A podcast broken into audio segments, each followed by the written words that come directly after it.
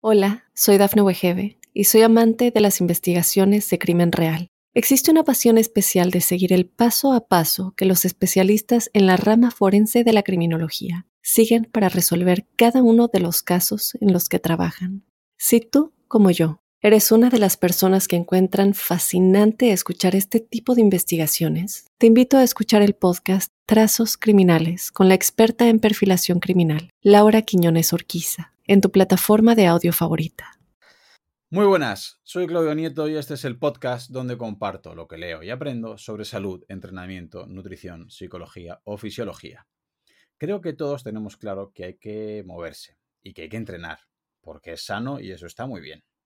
Pero muy pocos saben la diferencia entre actividad física, ejercicio físico y deporte, ni tampoco tienen muy claro la dosis mínima o la dosis óptima según su edad o situación personal y para ello os traigo nada más y nada menos que a Felipe Isidro. Él es catedrático en educación física y lo podemos catalogar como un gran experto en ciencias de la actividad física, del ejercicio físico y de su relación con la salud. Pero antes de nada, un mensaje para todos aquellos que estéis interesados en profesionalizar el mundo de la nutrición. He empezado a colaborar con los chicos de Superávit Formación, a los cuales ya entrevisté en un podcast hace unos meses. Por si no los conocéis, Superávit es una escuela de formación especializada en dietética que prepara para obtener el título oficial de técnico superior en dietética. Este título es oficial y te permite poder pautar dietas legalmente en España. Te formas desde casa, sin asistencia obligatoria a clases y a tu ritmo, pudiendo compaginarlo con tu trabajo y otras responsabilidades. Además, cuenta con profesores de prestigio que harán que no solo obtengas el título, sino que también obtengas conocimientos actualizados en nutrición. Y para esta edición tengo el honor de formar parte del profesorado impartiendo una clase sobre suplementación deportiva. Si quieres conocer todos los detalles sobre el curso, puedes hacerlo en el directo que van a hacer el equipo de Superávit el día 14 de septiembre a las 19 horas. Te invito a que asistas apuntándote en el link que te dejo en la descripción. Y ahora ya os dejo con la entrevista. Muy bienvenido Felipe, muchísimas gracias por estar aquí con nosotros. Encantado, Claudio. Muchas gracias por la invitación y es un placer hablar siempre de lo que nos apasiona, creo a ti también, ¿no? Que es eh, la educación física, el ejercicio físico y eh, siempre relacionado con la salud. Encantado. Muchas gracias. Pues es un placer tener a, Felipe aquí. En la presentación solo he dicho que es catedrático de educación física, que no es poco, pero es que si nos ponemos a leer tu currículum, Felipe, creo que pasa el podcast y aún estamos leyendo tus formaciones, tus publicaciones, ¿cierto? Bueno, cuando uno se va haciendo mayor y va cumpliendo años, pues claro, va acumulando mucha experiencia, publicaciones, libros, etcétera, ¿no? Esto no ocurre cuando tienes 20 años, pero, pero bueno, cuando ya van pasando muchos años, yo creo que es el, es el fruto del trabajo, ¿no? Vas haciendo trabajo, lo vas dejando. Es cierto que por ejemplo, en libros o en determinados capítulos de, pues, o investigaciones o artículos de investigación, se cambiarían muchas cosas. Es decir, yo tengo libros publicados desde el año 1900 y pico y, y, cambiaré prácticamente el 80% del libro. Eso es algo bonito, porque ves que evoluciona todo y tú tienes que evolucionar con el conocimiento, ¿no? Pero que el conocimiento no para de evolucionar, es, es, es brutal. Es decir, eh, tenemos los últimos 10 o 15 años una, un, un análisis de, del ejercicio, su relación con la salud, con patologías, con enfermedades es que es, es brutal. Entonces, nosotros lo que tenemos que hacer es cómo trasladarlo, pensar en cómo trasladar esto a la población para que pueda hacer ejercicio, pueda mantener salud y en cualquier caso, quien ya tenga eh, una enfermedad, pues cómo poder ayudar en esa enfermedad a minimizar consecuencias y a, mejorar su calidad de vida. ¿no? Y, eso es un trabajo súper agradecido por parte de los pacientes cuando así ocurre y yo creo que los que nos dedicamos a eso, pues nos encanta, ¿no? Es decir, estamos todo el día pues, pues mirando a ver cómo podemos mejorar y, cómo, y sobre todo, ya te digo, más que investigar y, publicar, el, cómo trasladar las últimas investigaciones y todo lo que se está descubriendo al mundo real, ¿no? no, al mundo ideal que se da en el laboratorio y demás, sino al mundo real, ¿no? Que es eh, el que realmente nos tenemos que ocupar porque bueno, recuerdo que muchísima gente no hace suficiente actividad física y mucho menos ejercicio físico y, y por eso estamos llegando pues a, ampliar la cantidad de años que vivimos, pero de esos 30 años aproximadamente que se ha ampliado la, esperanza de vida en el último siglo, pues resulta que de los 30 años prácticamente 18 ya son con enfermedad. Entonces está claro que eh, la medicina nos ayuda a vivir más, pero solo tu estilo de vida te ayuda a tener una buena calidad en esos años de más, ¿no? Así que, bueno, pues en eso estamos, en la parte que nos toca dentro del ejercicio físico. Hay muchas, muchas especialidades que se dedican un poco a mejorar la calidad de vida de las personas, pero bueno, el ejercicio físico es evidente que es imprescindible. Moverse es imprescindible, el cuerpo está hecho para moverse, no lo tenemos que mover. Si no lo movemos, nos lleva directamente a enfermedad, ¿no?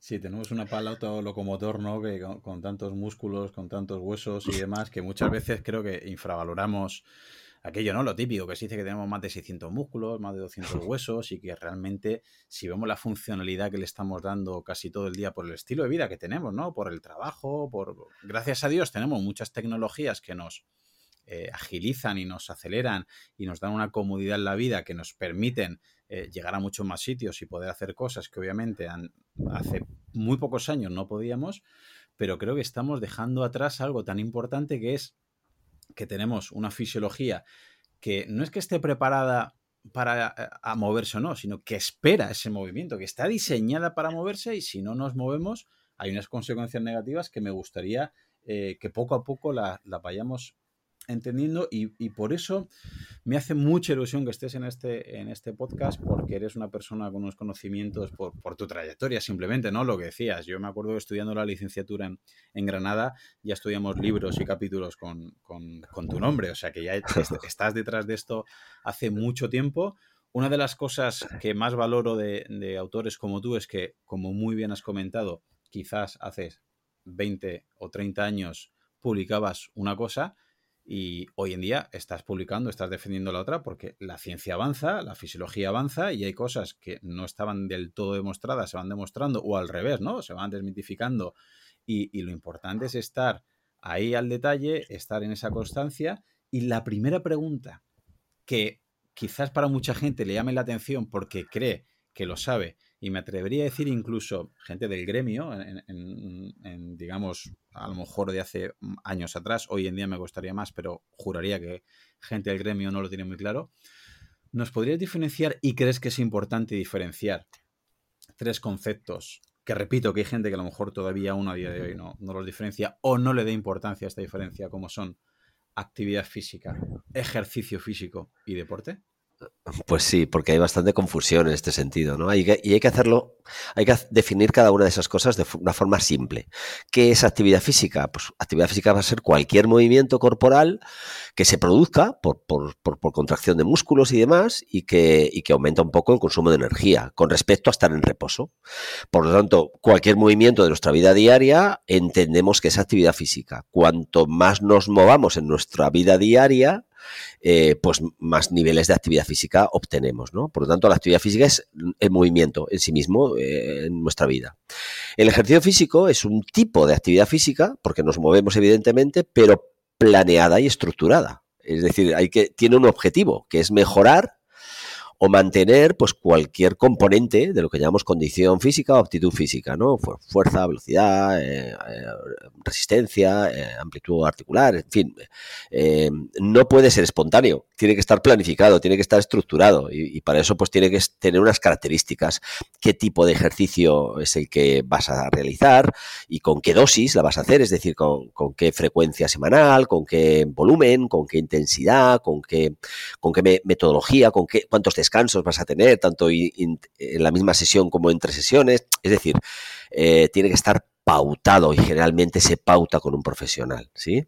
Em, y en cuanto a deporte, ¿qué es? Pues el deporte es y también una actividad física porque hay movimiento, pero sujeto a reglas, sujeto a normas, eh, de forma que tiene un carácter competitivo tú puedes estar compitiendo en un campeonato mundial unas olimpiadas, pero también puedes estar compitiendo en tu barrio, en tu, en tu localidad, eh, y, qué problema tiene, qué dificultad tiene pues que la competición es inherente a, querer ganar, ¿no? Es decir, aquello que decía Pierre de Coubertin, de lo importante es participar, me parece que cuando uno hace deporte lo que quiere es hacer eh, es ganar al otro o, batir una marca o tu propia marca, ¿eh?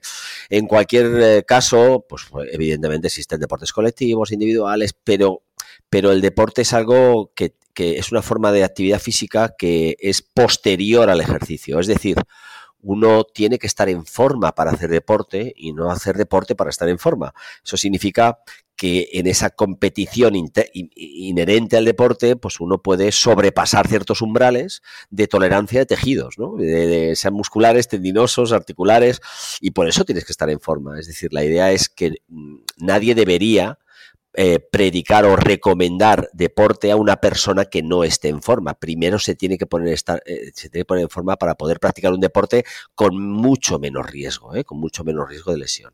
Y estas son las tres grandes diferencias. Movimiento en sí mismo, en tu vida, ejercicio planificado, estructurado y con un objetivo, y deporte, que sería ya sujeto a normas, a reglas y, y con un carácter competitivo, ¿no? Sea, entendemos que si hiciéramos una pirámide, ¿no? Mm, la base sería la actividad física, el movimiento, tener una vida activa, ir caminando los sitios, subir por las escaleras, etcétera, etcétera, etcétera.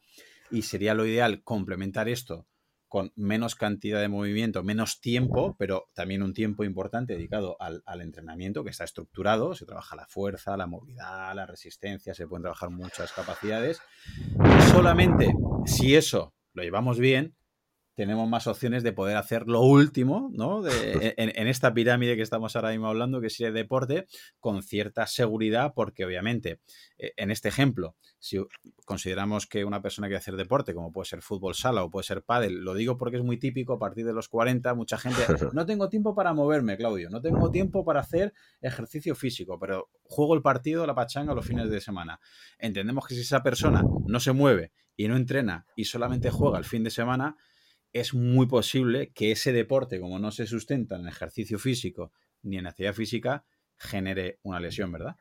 Eh, tiene más riesgo, evidentemente hay un ratio beneficio-riesgo. Entonces, cuanto peor en forma estés haciendo un deporte, eh, tienes más, más riesgo de que, de que puedan ocurrir eh, efectos deleterios, ¿no? Es decir, que puedas tener una lesión o, o puedas tener cualquier otro problema. Con lo cual, la idea es evidente que eh, se entiende. Yo creo que los que nos escuchan hoy están entendiendo esto. Pero yo voy a poner un pero. Es decir, tú dices, claro, hay que moverse la vida diaria. Eso es lo ideal. Mm. Yo siempre diferencio entre, la entre lo que es ideal y lo que es real. Entonces, lo ideal es moverse la vida diaria, pero ¿qué contexto tenemos para podernos mover? Y eso, y eso es importante, porque si no, es como que culpabilizas a la gente de que si no se mueve es porque no quiere. No hay mucha gente que no se mueve porque no puede. Es decir, porque realmente todo su entorno le está llevando a no moverse.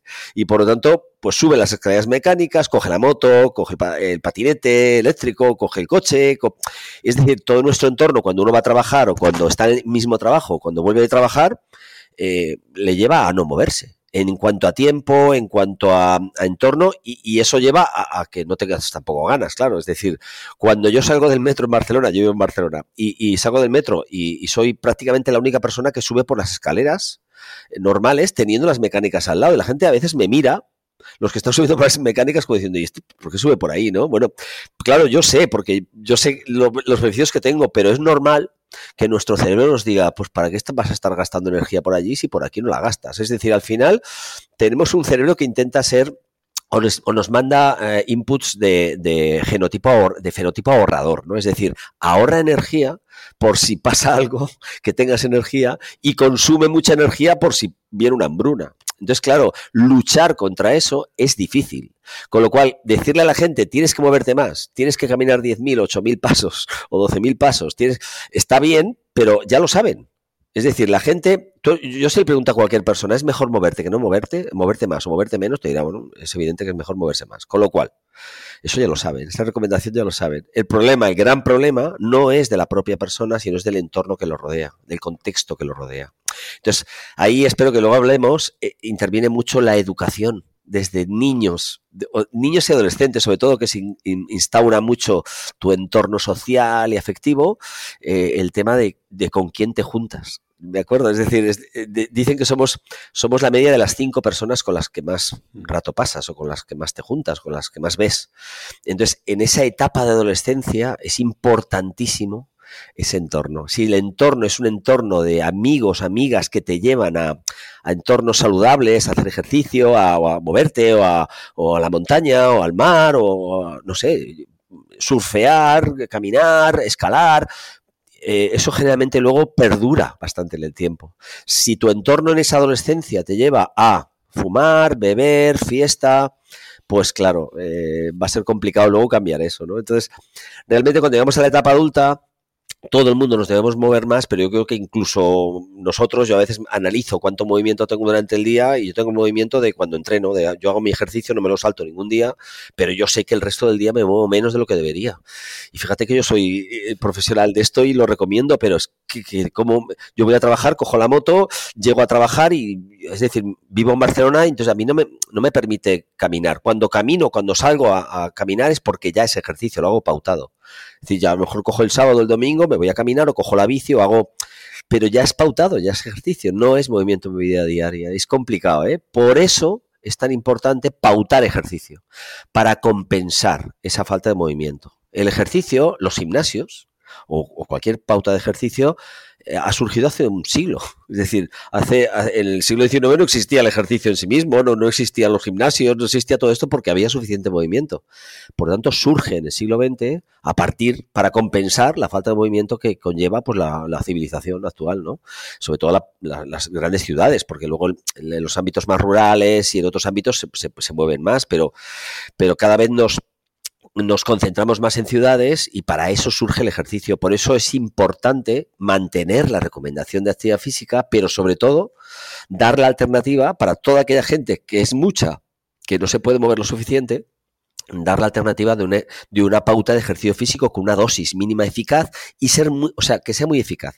No me vale todo. Eh, yo sé que, bueno, muchos compañeros defienden que en ejercicio pues hay que hacer cardiorrespiratorio, hay que trabajar amplitud articular, hay que trabajar fuerza, ya, pero al final estamos en lo mismo de siempre. Volvemos a estar en la vida ideal. Dime, por favor, el principio de Pareto. ¿Qué puedo hacer en un 20% que me dé un 80% de resultado? Tengo, yo qué sé, un cuarto de hora, dame 20 minutos, no más. Dime qué tengo que hacer. Entonces, claro, ahí tenemos que decidirnos. El gran problema de nuestra profesión es que eh, eh, muchas veces tienes que tomar decisiones. Y tomar decisiones significa, si yo me voy a una isla desierta, ¿qué me llevo? Coge tres cosas, decide. Pues esto es lo mismo en ejercicio. Tengo poco tiempo, no lo puedo hacer todos los días. Eh, dime en qué momento lo puedo hacer y dime qué puedo hacer en 20 minutos. Y yo como profesional tengo, que seleccionar qué, capacidad fundamental es la más importante, qué parte, qué ejercicios los puedo hacer sin material en su casa. Es decir, un poco eso es lo que al final tenemos que decidir. Y los, los que nos consideramos profesionales, lo que tenemos que aportar son soluciones. Por lo tanto, la solución no es haga usted ejercicio. La solución es qué ejercicio y en qué dosis la tiene que hacer usted en relación a lo que me está contando. Y para eso hay que tomar decisiones. Y a veces es muy simple, ¿eh? otras veces es mucho más complicado, pero, pero no es, no me vale multicomponente, hacer un poquito de todo. Eh, no, no. Eso es como cuando un dietista te dice, ¿cómo usted un poco de todo? No, dime, dime qué y cuándo y cómo. Es decir, yo acudo a ti para que tú me des una solución a mi problema no, el problema no, so, no, es el paciente o la persona que te lo pide, el problema eres tú si no lo cumple. Si yo le doy una prescripción de ejercicio a alguien mínima y no me la cumple, o, somos parte de la solución o somos parte del problema. O soy solución porque la cumple y porque la hace y porque mejora, o soy un problema porque no la cumple. Pero el problema no es, no se lo puedo pasar a mí, al paciente. El problema soy yo que tengo que lograr que lo haga. Sí, para eso tengo que eh, seleccionar muy bien qué tipo de ejercicio le gusta o no, en qué momento lo puedo hacer, tengo que comprometerle a eso. Al final tenemos estrategias, pero nos pagan por dar soluciones. ¿De acuerdo? Entonces hay muchos compañeros que a veces se quitan, se quitan todo eso, ¿no? Si yo le he dicho lo que tiene que hacer, si no lo haces es un problema suyo. Pues, pues, no, no, sigue siendo el problema tuyo. Sigue siendo el problema tuyo porque no has sabido darle la dosis adecuada para que la cumpla, para que sea adherente. Porque la dosis no solamente tiene que ser eficaz, tiene que ser adherente. Y si tú no adhieres a tu paciente o a, la, o a tu cliente, llámalo como quieras, al ejercicio es porque no has acertado, o en el tipo, ni en el tipo de ejercicio, ni en la dosis, ni, no has acertado. Por lo tanto, tienes que adecuarlo a ese contexto individual que tiene esa persona. Y si tiene una patología, pues a, a todo el escenario patológico que tenga, y ya te digo, se puede hacer ejercicios tumbado en la cama. Yo, de hecho, pauto ejercicios a personas encamadas. Y, no, y, y, otro diría, no, hombre, ya, ya, esperaremos a que se levante. No, no, hay que hacerlo ya encamado. Porque si no hace ejercicio encamado, no se va a levantar, no se va a sentar. O se va, se va a sentar mucho más lentamente y va a tardar mucho más tiempo. Y si no se sienta, no se va a poner de pie. Entonces yo tengo que adaptar el ejercicio a esta persona que en este caso puede estar encamada y que tiene que hacer ejercicios en ese, en ese, en ese punto. Y a partir de ahí ya iremos progresando. Pero mm, no hay contraindicación absoluta para el ejercicio. Es otro gran error. No hay ninguna contraindicación. Si una persona no se mueve, se muere directamente, se muere antes. Se muere antes y peor. Y peor. a veces hablamos de la calidad de vida y muchas veces hay que hablar de la calidad de muerte. De acuerdo, yo que llevo mucha gente con patologías, pues claro, la calidad de vida está muy bien, pero todos nos vamos a morir, está claro. Eh, envejecer, yo siempre digo que envejecer es inevitable, pero sentirse viejo es opcional, pero todos nos moriremos en un punto. Y en ese punto, cuando tú le preguntas a la gente cómo se quiere morir, pues todos te dicen lo mismo. Pues mira, totalmente funcional, autónomo. Es decir, que yo me meta un día en la cama, me duerma y ahí me quede, claro. Pero para eso hay que invertir. Durante la vida hay que invertir para que tu muerte, cuando llegue, que va a llegar, sea tenga calidad esa muerte, ¿no? Porque si no inviertes ahora, puedes vivir mucho, porque hay muchos medicamentos que te hacen vivir muchos años, pero tu calidad de vida va a ser nefasta si no te mueves. Porque hay una frase en inglés que lo define todo, use it or lose it, es decir, úsalo o piérdelo. Si tú no usas tu aparato locomotor, tus músculos, tus huesos, tus articulaciones, los vas perdiendo, los vas degenerando. Y por eso ocurre pues, que mucha gente llega a cierta edad, no mayores, sino con 50, con 60, y parecen personas ya ancianas.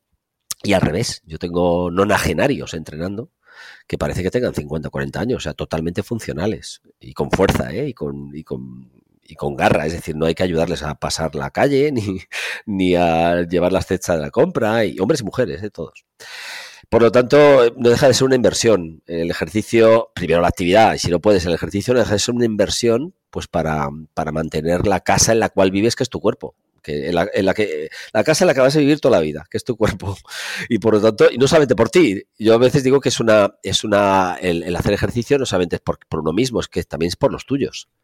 Porque solamente compensar, pues que un día tus hijos o tu pareja te tenga que cuidar porque tú no has hecho lo suficiente. Otra cosa es que tú tengas una patología X, genética, en fin, por lo que sea, pero que no sea porque tú has puesto las bolas en el bombo. No has dicho, no, no, yo eh, paso, yo, eh, eh, la vida son cuatro días. Claro, la vida son cuatro días hasta que deja de ser calidad de vida y entonces te tienen que cuidar. Bueno, pues todo esto es un poco la, el pensamiento que uno tiene, pero que lo tiene que saber trasladar a aquella gente que te pide ayuda o que pide programas o que busca. Y en mi caso, pues también como docente, pues en la uni o en los ciclos de formativos que imparto, pues intento trasladarlo a los que van a ser profesionales, ¿no? Que tienen que ayudar, que tienen que dar soluciones, que tienen que seleccionar. Y por eso hay que entender qué tipos de ejercicio hay, eh, qué dosis hay, qué significa la intensidad, qué significa el volumen, qué significa la densidad.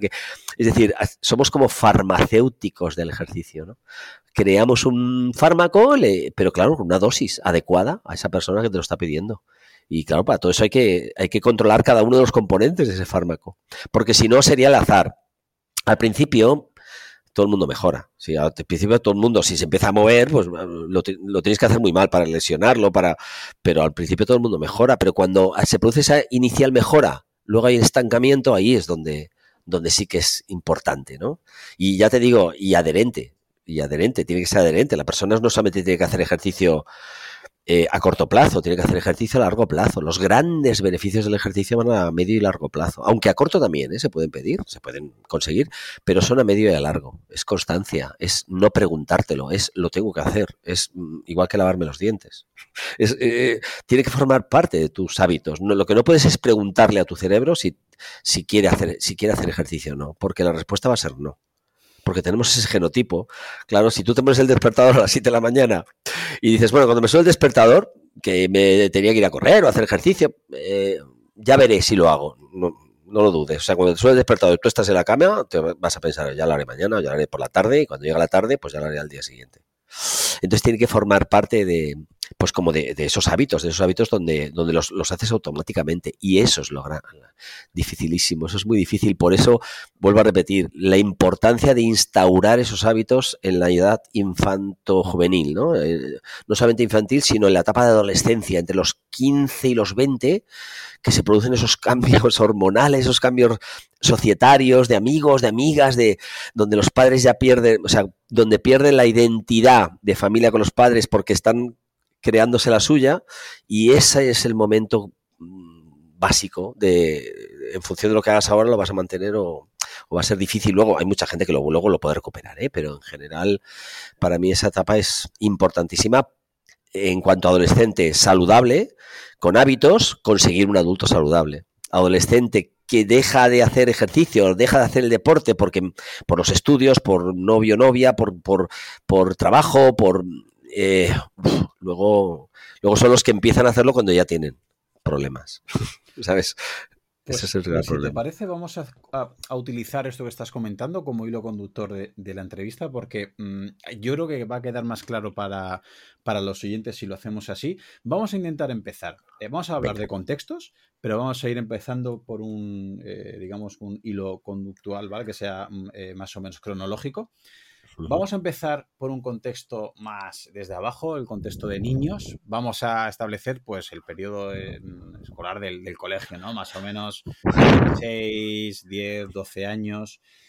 Como experto y especialista en lo que estás comentando, porque es muy importante lo que has dicho hace un rato, que es, claro, esto realmente debería ser eh, de manera ideal que, que lo prescriba un profesional y repito, que no parezca esto una crítica a médicos, porque un médico dice, Claudio, me gustaría que tú pasaras consulta y en cinco minutos eh, puedas prescribir todo lo que estás comentando y yo soy el primero que sé que, no tienen tiempo disponible, pero aparte, como has comentado muy bien, hay que prescribir, hay que hablar de una dosis, hay que hablar de intensidad, de volumen, de frecuencia, hay que adaptar el ejercicio y el movimiento a cada uno, que sea adherente, es decir, esto debería estar prescrito por un profesional de la actividad física en cada caso. Sabemos que es imposible a cada uno de los oyentes quizás ahora mismo dar unas pautas en concretas para que a cada uno le sirva, pero sí que quiero que a nivel general nos pueda dar pinceladas, ¿vale? Entonces, eh, si alguien tiene hijos, si alguien tiene sobrinos, si alguien tiene nietos, si alguien tiene hermanos entre los 5, 6, 10, 12 años, en esta etapa, ¿cómo debería ser su actividad física o su ejercicio físico o su deporte para siempre buscar el día de mañana tener una salud de calidad. Mira, en esas edades que son muy jovencitos, desde que prácticamente nacen hasta, pues hasta que empieza la pubertad, ¿no? En, el caso de las chicas a los 12, 13, en el caso de los chicos a los 14, 15, eh, eh, la actividad física es espontánea. Es decir, eh, el cuerpo les está pidiendo moverse. Cuanto más pequeños son, tú ves que los niños no paran, ¿no? ¿Por qué? Porque ese genotipo, es decir, esas hormonas que están desarrollándose, no, no a lo bestia como en la adolescencia, pero sí que están haciendo que el niño crezca, hace que el niño tenga curiosidad por todo. Por lo tanto, todas las formas jugadas y todos los deportes que el niño quiera realizar, hay que apoyarle en eso, ¿sí? Además, sabemos que en todas esas edades, el ejercicio, entendiendo ejercicio y deporte juntos, sin, sin, problema aquí, porque además el deporte competitivo les atrae muchísimo también, porque es un juego, no deja de ser un juego para ellos, eh, crea unas mejoras cognitivas importantes, es decir, mejora el rendimiento académico. Eso lo tienen que saber todos los padres y madres, ¿no? Es decir, al final, el, que los, nuestros hijos hagan ejercicio y hagan deporte les hace un mejorar al nivel de rendimiento académico. Por lo tanto, hay que promocionar todo aquello que el niño le guste y que te pida, y aunque cambie, porque hay muchos niños pues, que piden hacer básquet un año, eh, a mitad del año quieren hacer fútbol, luego quieren hacer natación, luego quieren hacer patines, no importa. Ellos escogen, les tiene que gustar y lo tienes que hacer. Yo diría que en estas edades, hasta los 12 años, el 80% de lo que hagan en cuanto a ejercicio de deporte tiene que ser, eh, pues esto, eh, lo que ellos escojan, lo que ellos seleccionen, eh, y si no seleccionan nada, sí que los padres y, las madres y padres tienen que, tienen que promocionarlo, ¿no? Pero luego tiene que haber un 20% que sí creo es importante, que deben hacer ejercicio en sí mismo. Es decir, no debe ser algo motivante, de juego, de deporte, sino algo que Em, que se comience a instaurar como necesario, ¿sí? Como necesario para toda la vida. Que no necesariamente tiene que ser motivante, que no necesariamente tiene que estar formando parte de un juego, de un deporte, que es ejercicio en sí mismo. Por lo tanto, ejercicios que le mejoren eh, la fuerza eh, a nivel postural, es decir, seleccionar ejercicios un 20% de todo lo que haga eh, a la semana y que sean básicamente pues de, pues de ejercicio en sí mismo como trabajos de fuerza, de velocidad o de amplitud articular, etcétera, sobre todo de fuerza, que es, que es lo que luego supongo que hablaremos más, eh, también es importante. Por lo tanto, hasta los 12 años, 80% juegos, deportes seleccionables por él o por la propia familia y un 20% intentar instaurar ya eh, ejercicio en sí mismo. Es decir, que, que lo disfruten, que no, que no, que no sea un tipo de ejercicio que, que les haga una gran fatiga y que, y, y que no sea desagradable, pero sí que tampoco tiene por qué ser motivante. Se les tiene que enseñar a que sí, la motivación es parte del, del, movimiento, pero también hay una parte que no necesariamente tiene que ser motivación, que tú lo tienes que hacer por tu, propia salud, ¿no? Vuelvo a poner el ejemplo de, de, lavarse los dientes, que a nadie le gusta lavarse los dientes, pero tú sabes que te los tienes que lavar. Bueno, pues de alguna forma, yo creo que en estas edades es importante ese 20%. A veces dentro de la asignatura de educación física de la escuela, pero lamentablemente muchas veces, no todos, ¿eh? no todos los, profesores de educación física de primaria o de infantil, pero también es cierto que basan mucho de sus contenidos en, en actividades deportivas y tal, y a veces pues se deja un poquito eh, menos porcentaje para ese tipo de ejercicios. Ojalá eh, haya muchos profesores que lo hagan, si lo hacen, genial. Si la familia ve que no hay esa parte de ejercicio en sí mismo, pues, pues busca un entrenador personal o busca un gym para niños o busca de qué forma en casa también lo puede hacer, ¿no? Y esto sería un poco la idea hasta los 12 años. Has hablado, y sé que no te estoy dejando hablar, ¿eh? pero bueno, no, no, no, has, hablado, has, hablado, de los médicos. Eh, lo digo porque yo me muevo mucho con médicos, ¿no? Mira, eh, eh, es malo generalizar. No todos los médicos es evidente que, que saben, no todos los médicos no saben, por lo tanto conozco muchos médicos que, que, pautan ejercicio, lo hacen bien, derivan incluso cuando va más allá la prescripción de ejercicio, derivan pues a un médico rehabilitador o a un fisioterapeuta o un profesional eh, licenciado graduado en ciencias de la actividad física, un, un educador físico, eh, pero también hay otros pues que no lo hacen, ¿no? Con lo cual es malo generalizar, no todos los médicos, yo entiendo que, que la profesión es muy, muy grande, tiene muchos profesionales y hay de todo, pero sí que hay que decir que los médicos tienen que recomendar la actividad física. La recomendación es básica, es decir, tienen que recomendar la actividad física. El paciente tiene que ver que su médico le habla de moverse, ¿sí? Pero actividad física, moverse en su vida diaria. Y en cualquier caso, si pautan ejercicio físico, tienen que saber pautar esa, esa, esa dosis inicial. Por lo tanto, que es algo a lo que yo me dedico últimamente, que es a formar a los médicos en esa primera dosis para adherente, para el paciente y que el paciente comience y que luego ya, en cuanto sea adherente y lo siga realizando, puede progresar con un educador físico, ¿no? Pero está claro que tienes que saber, y si no sabes, pues directamente tienes que derivar, ¿vale? Y si, y si sabes, pues haces esa primera dosis y luego derivas. Lo que mmm, también me encuentro, lamentablemente, es que hay algunos que hablan de, de deporte directamente y, y, y, recomiendan deporte, ¿no? Pues mira, juega pádel, haz algo, juega golf, nada. Entonces, claro, ahí ya está, tenemos un problema, tenemos un problema, ¿no? Pero no todos, no to, ya te digo, no todos son, son así, los hay muy, muy, muy buenos y muy buenos profesionales, eh, pero ya te digo, sí a recomendar actividad física siempre, pautar tienen que saber pautar ejercicio, planificar y pautar ejercicio, sobre todo la dosis inicial, y si no saben, tienen que derivar, y después de esa dosis inicial, pues también pueden derivar, ¿no? Pero bueno, esto porque hemos, eh, te he oído hablar un poquito de los médicos. Sí, no, no, y hacer bien porque, repito, si no es una crítica, todo lo contrario, es simplemente eh, con lo complicado y lo complejo que es que luego hay que adaptar en cada caso, debería ser un profesional que lo prescriba con, con detalle en, en, claro. en, en, cada contexto. Has comentado una cosa que no puedo dejar de preguntártela ya, porque digo, me la noto aquí para luego, pero no, las ganas me pueden, el ansia me puede. Has hablado ya de, de, eh, de entrenar, por ejemplo, la fuerza con, este, sí, con esta franja sí. etaria, ¿no? De 10, 12 años, y estoy seguro que ahora mismo hay oyentes que se echan las manos a la cabeza diciendo, pero si un niño con 10, 12 años no puede hacer fuerza. Otro que le, está, que le viene a la cabeza, la palabra fuerza es alterofilia, o es levantar 200 kilos con una barra muy pesada.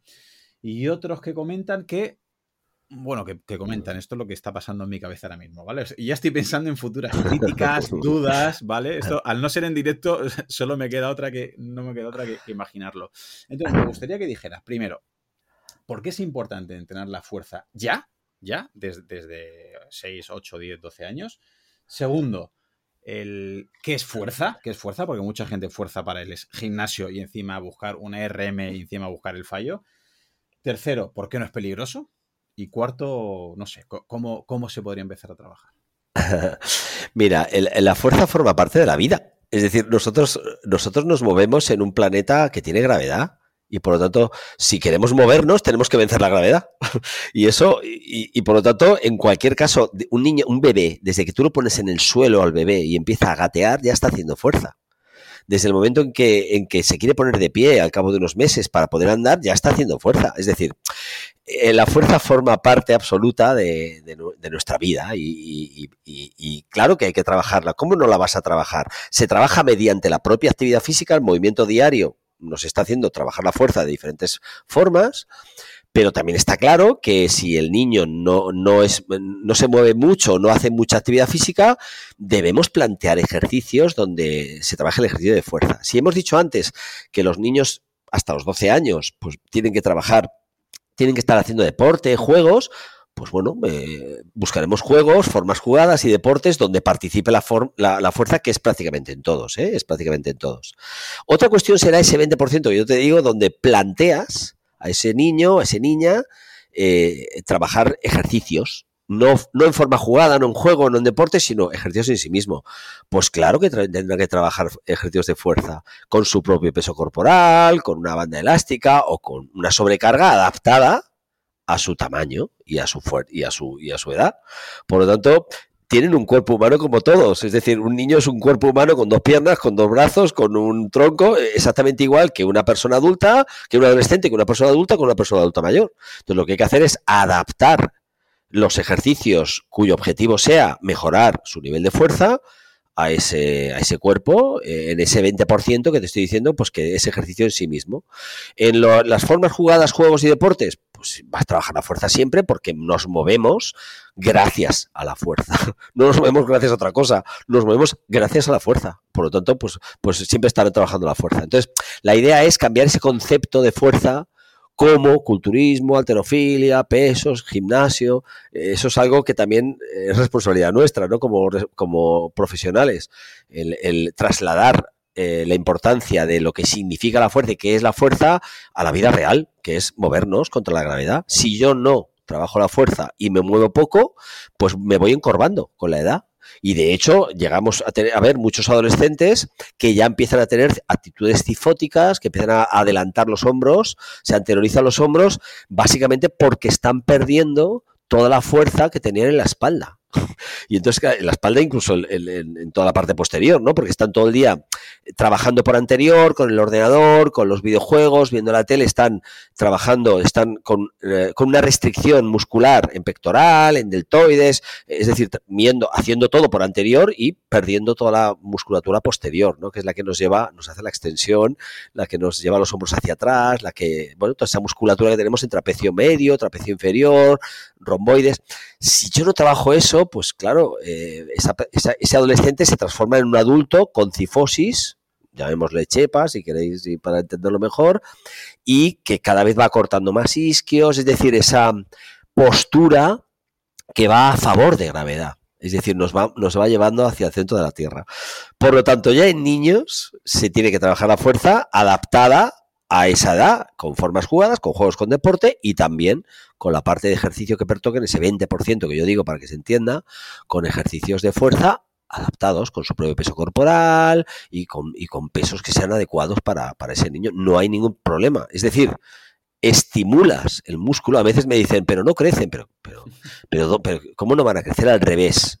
Si tú a un niño le imprimes, mm, si todo músculo y a un hueso le imprimes estímulo, el hueso responde a ese estímulo. Por lo tanto, va a crecer de una forma más adecuada, va, eh, su columna vertebral va, se va, a trabajar mejor.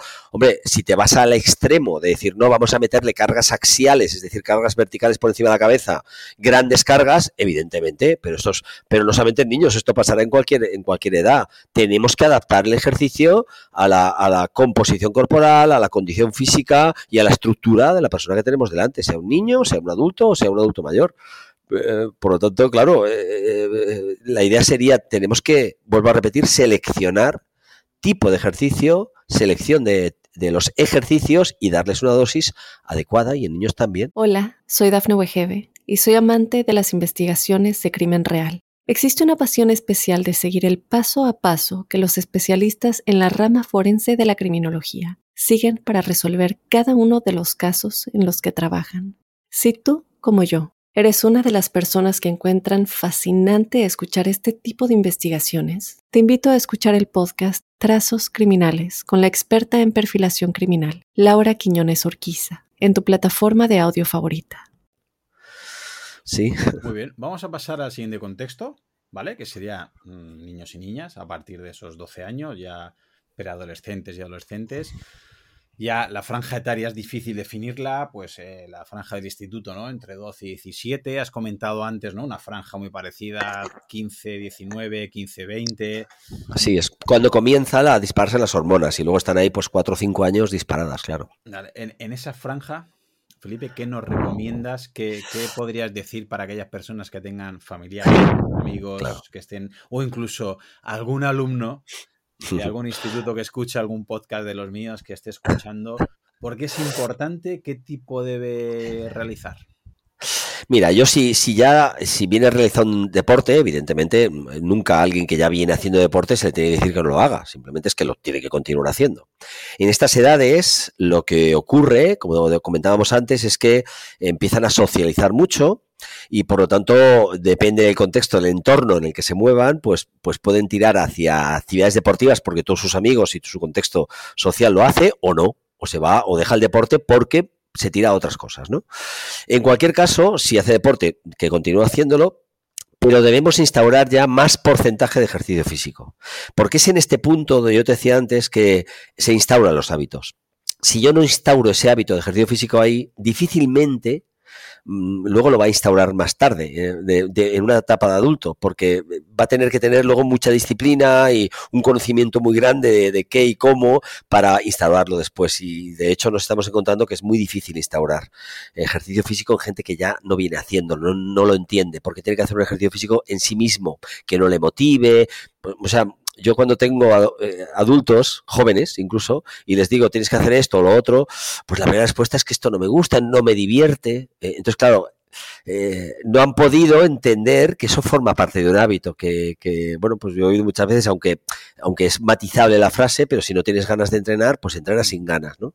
Claro, si, si tú eso no lo has instaurado como hábito en esta etapa tan crítica de adolescencia, luego es muy difícil. Por eso yo creo que es una etapa, una etapa clave una etapa clave es la, esa etapa de adolescencia donde cambian incluso de, de, de amigos, de amigas, eh, de la etapa de primaria pasan a secundaria y ahí cambian muchas veces de instituto, a veces en los estudios les hacen dejar el deporte pues porque les cuesta más estudiar, entonces prefieren los padres prefieren pues que no haga tanto extraescolar deportivo y haga más extraescolar con, con, con otras materias, entonces es una etapa crítica. Y yo creo que ahí es donde se tiene que instaurar el ejercicio físico en sí mismo, la importancia del ejercicio físico en sí mismo por parte del profesor de educación física, pero también por parte de la familia, intentar bueno, pues que lo instaure como hábito, ¿no? En cualquier caso, aquí hay un cambio entre chicas y chicos importante, que es que hay una, hay una fase testosterónica brutal en, en, en los hombres, eh, y una fase estrogénica la hormona femenina en mujeres, ¿no? Y eso hace también, pues, que respondan de diferente forma, muchas veces a los mismos ejercicios, ¿no? Y incluso ese ámbito social de amigos o amigas hace que, pues, que los chicos se tiren más hacia, a veces, ¿eh? hacia más la fuerza y demás, y las chicas se tienen más, pues, hacia otras cosas. Eso, eh, afortunadamente va cambiando, ¿eh? Es decir, cuando, no sé, cuando tú vas a un típico sitio donde se hace ejercicio, que es un gimnasio, y, y, ves que cada vez hay más chicas en la parte de las pesas, y, hay, también hay más chicos en la parte de soporte musical, etcétera, pues va cambiando, pero aún, aún está muy instaurado el, el, chico se va a hacer fuerza la chica se va a hacer soporte musical o bailes o danzas o otras cosas, ¿no? Pero bueno, estamos ya di diciendo que ya están haciendo algo, aunque luego hagan más una cosa que otra, ¿no?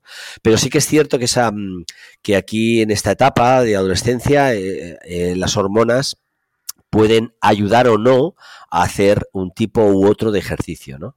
Eh, los estrógenos en la mujer, además, por ejemplo, en esta edad es importantísimo que la chica, eh, las chicas que luego van a tener problemas de una bajada estrogénica la menopausia y eso les va a llevar a una pérdida de hueso más acelerada, es importante que aquí ganen hueso. Y solo, solo se gana hueso haciendo impacto, es decir, saltando o haciendo tracción, es decir, fuerza. Entonces aquí, por salud, tenemos que intentar llegar a que las mujeres lleguen a una densidad mineral ósea alta, para que luego, cuando tenga una bajada estrogénica, eh, por allí por la perimenopausia, ¿no? Por, por, lo, por la menopausia, un poquito antes o durante o después, eh, tengan una pérdida acelerada y lleguen enseguida a una osteopenia osteoporosis. Es muy importante aquí esa ganancia de hueso en las chicas, ¿no? Por decir algo así puntual que pueda ser interesante. Entonces, bueno, pues estamos un poco en lo mismo, ¿eh? Moverse todo lo que se pueda, si hacen deporte, seguir haciendo deporte, pero sobre todo instaurar el ejercicio físico adecuado como hábito en estas etapas. Yo, mira, ahora que estamos solos tú y yo, me, voy a confesar. Eh, yo soy profe de educación física y, ahora mismo estos años estoy en un instituto de secundario y bachillerato. Y precisamente ahora mismo tengo esa dicotomía que estás comentando tú. Por un lado, lo más normal, lo más tradicional y lo que mejor suele funcionar con ellos es trabajar mm, contenidos más en relación con, deportes, ¿vale? Sobre todo con deportes colectivos. Digo en general porque esto se podría matizar infinito.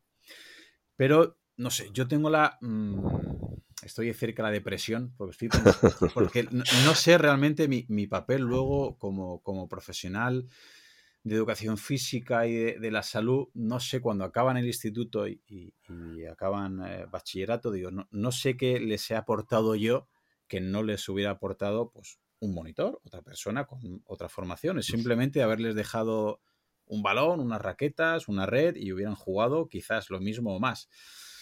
Y muchas veces les, les intento impartir y explicar contenidos de ejercicio físico, de entrenamiento, porque al final pienso, una vez no me tengan a mí o no tengan al profesor de educación física, creo que van a seguir o tienen, es mucho más fácil que jueguen al vóley, que jueguen al fútbol, que jueguen al badminton o que jueguen al pádel, si tienen amigos que lo hacen, hay muchos clubs, está más normalizado, pero quizás si no han entendido o no han aprendido no han practicado ciertos hábitos de entrenamiento, de fuerza, de resistencia, movilidad, a lo mejor nunca les, se les despierta ese interés o no lo saben hacer. Y muchos, si no saben hacer una sentadilla, no saben eh, trabajar bien el hombro o cualquier articulación, ya se plantan con 20, 25, 30 años y dicen, uy, yo no puedo hacer esto. A mí, o si mm. yo me empiezo a hacer crossfit me lesiono, o si yo empiezo a jugar al pádel me lesiono, o si yo juego, si empiezo a hacer cualquier tipo de actividad me lesiono. Entonces, una pregunta de esta reflexión que me acaba de, salir, ¿no? de, la depresión que tengo dentro, porque sinceramente no, mm, todos los años me lo planteo y es verdad que, recibo más críticas que otras cosas y, yo comprendo al, en general al gremio ¿no? de, profesores porque más en el currículum está instaurado y, realmente es lo que más le gusta a los alumnos y lo que piden. Pero si tú fueras profesor de educación física o si tú formaras a, profesores de, educación física viendo, no viendo este curso escolar tal cual, ¿vale? Sino viendo el futuro de esos alumnos, ¿tú crees que sería buena opción o por lo menos una alternativa también eh, enseñarles en, solamente dos sesiones semanales, porque esto es otro de los grandes problemas que tenemos. es lo que te, es que te iba a comentar, es que claro, eh, tenemos el gran problema del, bajo de la baja frecuencia. Es decir, tenemos instalado un currículum donde se trabajan dos horas a la semana. ¿Eso qué es? Dos sesiones, dos sesiones. Dos sesiones y ahora quítales pues el tiempo de vestuario, de no sé qué, de, de activación, de vuelta a la calma. O sea, al final, al final, claro, ¿qué, ¿qué, vas a conseguir con eso? Es que puedes conseguir muy poco o nada, básicamente. Entonces hay una dosis mínima y, lo que tenemos que luchar los profesores de educación física es por tener más horas a la semana. Por eso de ahí viene el eslogan, no una hora diaria. Una hora diaria sería lo que nos ayudaría no a estar diciendo si tenemos que hacer más actividades deportivas o más actividades de, de condición física, mm. sino nos permitiría trabajar mucho mejor. Por lo tanto, claro, si tenemos dos días, eh, es evidente que el currículum es el que es. Y lo que hay que luchar es por porque tengamos más tiempo de educación física. Por lo tanto, más horas al día, más días y más horas al día. Pero, dicho esto, tenemos lo que tenemos y teniendo lo que, lo que tenemos, está claro que el currículum también atañe a la unidad formativa, unidad didáctica, llámalo como quieras, de condición física. Pero claro, esa condición física debe ser entendida cognitivamente por el alumno. Y a veces lo que hacemos, muchos, muchos profesores, es ir directamente a la práctica y hacerles correr, hacerles ejercicios, y eso, claro, eso el alumno no termina de entenderlo. Es más, lo entiende como castigo a veces, ¿no? De hecho, si, muchos profesores siguen castigando a sus alumnos haciendo vueltas al patio. Diciendo, mira, o, mira, has llegado tarde, hazme 10 flexiones, pero bueno, ¿cómo vas a castigar haciendo ejercicio? Eso es igualar el ejercicio a un castigo. Entonces, todavía hay que luchar contra esas cosas, ¿no? Cuando el castigo tendría que ser, mira, has llegado tarde, siéntate. Ahora eh, vas a estar ahí 10 minutos sentados y te vas a incorporar más tarde.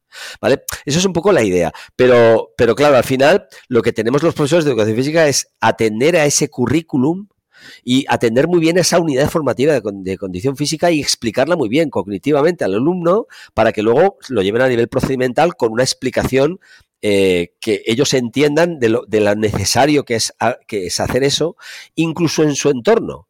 Yo muchas veces, claro, yo formo profesores también de educación física y, técnicos de, ciclo formativo. Entonces les digo, eh, si la motivación en ese momento es estética, ir a por la motivación estética, no importa. Es decir, yo cuando se dice en general que la motivación estética no debe ser una motivación y se debe, y se debe trabajar por la salud, me parece una sandez, porque la motivación estética forma parte de tu salud mental. Por lo tanto, si dentro de la adolescencia es normal que uno le dé importancia a la estética, pues eh, si yo estoy trabajando en la condición física, puedo perfectamente hablar de composición corporal, puedo hablar de la importancia del músculo, puedo hablar de la oxidación de grasas, puedo hablar de mil cosas que a ellos les puede despertar el interés. Puedo hablar de zonas corporales interesantes, de ejercicios en esas zonas corporales que les pueden interesar, como puede ser glúteos, caderas, brazo, yo qué sé. Es decir, al final nos tenemos que agarrar a la motivación de la persona, no a la motivación que tú creas que debe ser, sino a la que es y a la que tienen. Y eso muchas veces despierta el interés. A mí me despierta el, eh, despierta el interés en, adolescentes y también en personas adultas. En personas adultas que no les gusta el ejercicio, cuando tú les hablas del glúteo, o les hablas del tríceps, o les hablas del abdominal, de repente abren más los ojos, están más interesados, se estiran el cuello.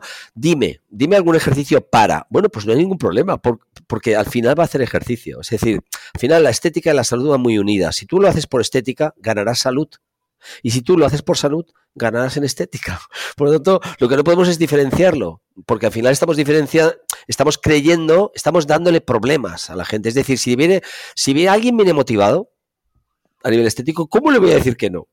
¿De acuerdo? Es decir, yo me acuerdo una conferencia en, Portugal y, de abdominal, de, entrenamiento loop abdominal saludable, y cuando yo dije si alguien creía que haciendo abdominales se iba a la grasa abdominal, el único que me levantó la mano fue un fisiólogo portugués. Y claro, yo, yo pensé, bueno, ha salido un estudio que me, va a matar aquí. Y, le dije, profesor, ¿me dice usted por qué? Y me dijo, porque si no mi cliente se va con otro. Y claro, dio una lección de marketing. Alguien viene motivado. ¿Cómo le voy a decir yo que no? No, no, pase, vamos a empezar, vamos a trabajar y luego la persona que viene por esa motivación va a notar mil beneficios más, con lo cual yo no puedo decir que no. Con lo cual, eh, quiero decir que si en adolescencia, que si no me voy del tema, eh, el tema de esa unidad formativa, de condición física, primero hay que explicarla, hay que, hay que, hay que fundamentar esa práctica que luego vamos a hacer. Si la hacemos eh, directamente la práctica, los alumnos se fatigan, y no, entienden, no entienden nada. Entonces, hay que educar para que la gente entienda la importancia y hay que educar en esa etapa. En esa etapa es bueno explicar por qué, incluso atañendo a esa, esa estética si es necesario, porque a ellos les importa mucho en ese, en ese momento, eh, para que lo hagan con un, con un porqué, no hacerlo porque lo dice el profe, sino lo tengo que hacer por esto, esto y esto. Y creo que es importante. Ahora, no va a desaparecer nunca del currículum, creo yo, las actividades predeportivas, deportivas, pues porque forman parte de, forman parte de, nuestro sistema educativo desde siempre. Yo he luchado, yo estuve en el Ministerio de Educación em, en ciclos formativos y, entré una vez en, en una reunión que tenían de secundaria y les comenté que me parecía que deberían ampliar todo el tema de unidades formativas de, contenidos en, condición física y, bajar un poquito la del deporte, porque luego tienen más posibilidades los alumnos en extraescolares de apuntarse a un club, de hacer deporte como tal, ¿no? Pero no hubo forma, no hubo forma. O sea, eh, bueno, también es cierto pues que, como tú dices, es motivante para el alumno, es fácil para el profe porque los tienes motivados y lo otro lo tienes que luchar más. Pero luego tenemos las consecuencias. De, esa educación luego tenemos las consecuencias. ¿no? Algo tenemos que cambiar para que no pase el que, lo que está pasando, que es que siete de cada diez personas en etapa adulta ya no hacen nada de ejercicio. Algo, algo, estamos, algo está fallando en la etapa educativa para que luego en la etapa adulta las personas no hagan ejercicio. Algo tenemos que cambiar. algo tenemos que cambiar. No podemos seguir igual. Es que si sigues igual, eh, vamos a tener lo mismo o más. O, peores eh, índices de sedentarismo. ¿no? Eso, es una de las cosas que a mí me preocupa porque el, eh, son datos fuertes. Es decir, el 70% de la población no hace ejercicio físico. O sea, es sedentaria. Y repito, quizás si tú has aprendido desde jovencito, desde adolescente, a jugar, a practicar deportes colectivos, que necesitas tres compañeros más, o seis compañeros más, o diez compañeros más, también puedo entender que diga, Felipe, ya no juegas a playa, es que no encuentro nadie que quiera jugar conmigo. Vale, es complicado. O no juegas a fútbol sala, o no juegas a rugby, vale, pues es que no encuentro a 29 personas más que quieran jugar conmigo. Pero si tú tienes una educación, una higiene del movimiento y tú sabes entrenar, no necesitas a nadie más. Si tú sabes entrenar, tú con tu propio peso, con tu, con tu propio cuerpo puedes entrenar, puedes salir a correr, puedes hacer autocargas o con una goma elástica que es muy barata puedes hacer mil, mil opciones de, variables. Entonces, la idea sería un poquito, eh, eh, yo por lo menos la dicotomía que tengo, ¿no? Yo, yo solo es que para realizar actividad física deportiva, arreglada, como comentabas, uno de los hándicaps que tenemos es que cuando son jóvenes es fácil que tengan su grupo de iguales, pero a partir de cuando acaba la fase universitaria, a partir de los 30, 35, Uy, con trabajos, yo lo veo, aunque tengas ganas, salud, ¿no? Y, y tengas fuerza física y condición física, es complicado. Claro, pero por eso es importante en esa etapa infantil, que decíamos, ese 20% de, de, hábito de ejercicio, independientemente de juego, deporte, y que yo te decía, en la adolescencia incluso un poco más, incluso un 40 o un 50% de tu, de tu actividad, de tu ejercicio físico tiene que ser ejercicio físico por sí mismo, no con una motivación de deporte, aunque hagas deporte también, ¿no? Es decir, hay que incluirlo en esa etapa infantil y de adolescencia para que luego se, se, se, entienda y se siga realizando cuando ya dejas el deporte. Pues tú dices los 30, yo en general la experiencia que tengo es que cuando la gente entra a la universidad o mm. comienza a trabajar o las dos cosas, pues ya no le da tiempo, ya todos son problemas y deja. Entonces, claro, cuando toda su motivación, el 100% de su motivación en cuanto a, a moverse, era en base a la actividad deportiva, si deja la actividad deportiva no encuentra otra motivación no encuentra otra. Entonces, claro, por eso hay que instaurarlo antes. No, no, es que esto lo tienes que hacer porque sí, por eso hay que educarlo, hay que enseñarlo, hay que, y hay que explicarlo muy bien, hay que explicarlo que es para tu salud, que es para tus huesos, que es para tus músculos, que es para esto, dormías mejor, rindes más académicamente, es, es, un trabajo arduo, pero como no se haga ahí, Uf, luego tenemos muchos problemas. Es que es muy difícil luego en la etapa adulta. ¿Cómo convences a alguien de que haga ejercicio por sí mismo? Es que la mayoría te dicen, primero no tengo tiempo, eh, lo puedes resolver, porque le puedes hacer un ejercicio en poco tiempo. El que no tiene tiempo no lo tiene. Es que eso es otra, ¿no? Me encuentro muchos compañeros. No, no. El día tiene 24 horas. 8 son para dormir, 8 para trabajar y 8 para hacer lo que quieras. No, eso no me sale ni a mí. ¿Cómo le va a salir? Y al final 8 por 3, 24, pero no. Es decir, la gente cuando dice que no tiene tiempo, yo le equivalo, eh, le hago la equivalencia, no tengo dinero. Yo no le puedo decir, no, no, hay dinero. Pues búscalo. No, eso, eso, eso es meterle el problema a la persona. Si la persona me, dice que no tiene tiempo, es que realmente pues no encuentra el tiempo. Si no lo encuentra es que no lo tiene. Por lo tanto, hagámosle un, ejercicio muy breve de 10 minutos, de un cuarto de hora, en su propio domicilio, sin ningún material, en un momento mm, que lo pueda hacer. Generalmente por la mañana lo podrá hacer, seguramente, porque a lo largo del día se le irá complicando y puede ser que no. Es decir, ayudarle a encontrar una solución. Eh, y aún así, mucha gente no lo, no lo hace. ¿Por qué? Pues porque volvemos a, la base, a esa edad infanto-juvenil, donde no se le ha enseñado la importancia de esto. Entonces, si no lo entiendes allí, ¿cómo lo vas a entender? Es muy complicado, es que es muy complicado. Entonces, yo creo que la base de cómo resolver esta, esta gran pandemia de sedentarismo que tenemos en, en etapas adultas, creo que el, kit de la cuestión está en las etapas jóvenes, las etapas de infantil juvenil. Si ya sea dentro de la educación física de la escuela, metiendo más horas y, dándole más importancia a ciertas cosas, ya sea por parte de la familia, eh, instaurando el hábito de hacer ejercicio en sí mismo durante unos minutos al día. Y muchas veces yo a los padres les animo a que lo hagan con el, con el, con el niño. A veces por, por un hijo se hace de todo, ¿no? Entonces, a veces los padres han, han cogido el hábito de hacer ejercicio porque se han puesto a hacer ejercicio con el hijo, con la hija, siendo niños pequeños. ¿eh? En fin, es, complicado, pero yo entiendo que nuestro hipotálamo nos está diciendo que no nos movamos, es que es luchar contra nuestra propia, nuestra propia naturaleza, ¿no? De, que no tienes que perseguir ningún animal para comerlo para cazarlo, ni, tampoco escapar de un animal. Entonces, con eso el cerebro no entiende que te pongas en una cinta allí a correr o en una bicicleta estática sin irte a ningún sitio. Es difícil de entender, por eso hay que educar. Por eso hay que educar la importancia de eso, ¿no? Tampoco hay ningún animal que se limpie los dientes y nosotros lo hacemos. ¿Me explico? Claro, al final, al final dices, no, ¿y por qué? Porque nos lo han educado así. Es que si no se te caen, es que si no se te manchan, es que al final nos han metido tanto que le pidas a los dientes que tú acabas siendo niño y limpiándote los dientes. Por la mañana, al mediodía y por la noche, como mínimo. Pues bueno, yo a veces digo, pues vamos a empezar por ese minuto. Vamos a lavarnos los dientes haciendo sentadillas. Y ya tengo un minuto de sentadillas por la mañana, un minuto después de comer y un minuto después de cenar, como mínimo. Los hábitos es muy complicado instaurar hábitos que no se tienen, pero el hábito cuanto más corto sea, cuanto más corto en tiempo sea, más fácil es de, de tenerlo. Entonces, empezar por un minuto, pues es algo más que cero. Entonces, muchas veces, muchas veces yo ya te digo, tengo clientes, pacientes de todo tipo, ¿eh? incluidos eh, personas con obesidad grado 3, con 200 kilos, 210, que no pueden hacer ejercicio de pie, lo tienen que hacer sentados en una silla o incluso tumbados. Y, empezamos por muy poquitos minutos, muy poquitos. Tenemos toda la vida para progresar. Mm, llevas toda la vida sin hacer nada. Vamos a empezar poco a poco.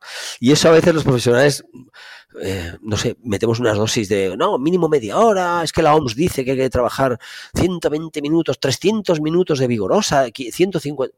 ¿Qué me estás contando? ¿Cómo le explicas eso a una persona?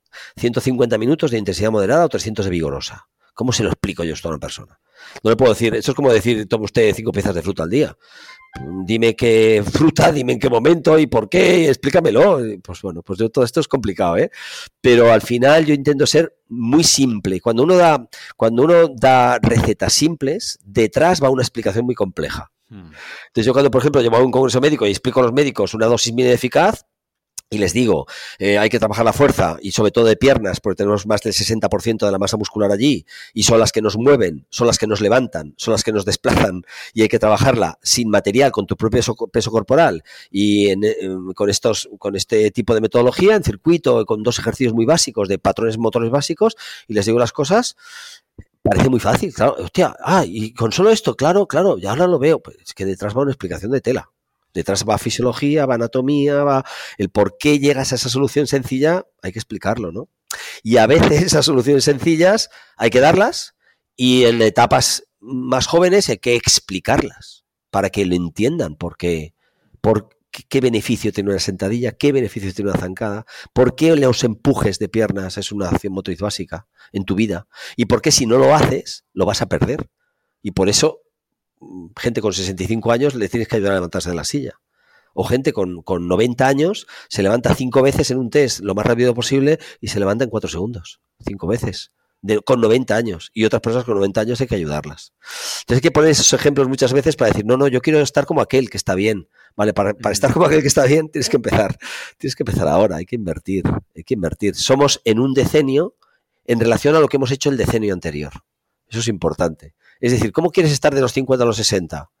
¿Qué haces de los 40 a los 50 para estar X de los 50 a los 60? Entonces no esperes milagros.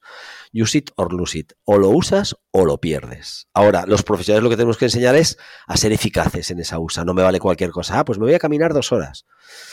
Bueno, pues mm, posiblemente estés trabajando fibra lenta mm, y por lo tanto seguirás perdiendo fibras rápidas y seguramente te costará levantarte de la silla cuando seas mayor por mucho que camines. Caminarás, está bien, ¿eh? mejor caminar que no caminar, pero hay que hacerlo de una forma pautada y eficaz, y a veces más no es mejor. Está muy bien caminar, ¿eh? pero, que, pero hay que hacerlo de forma pautada. ¿Cuánto?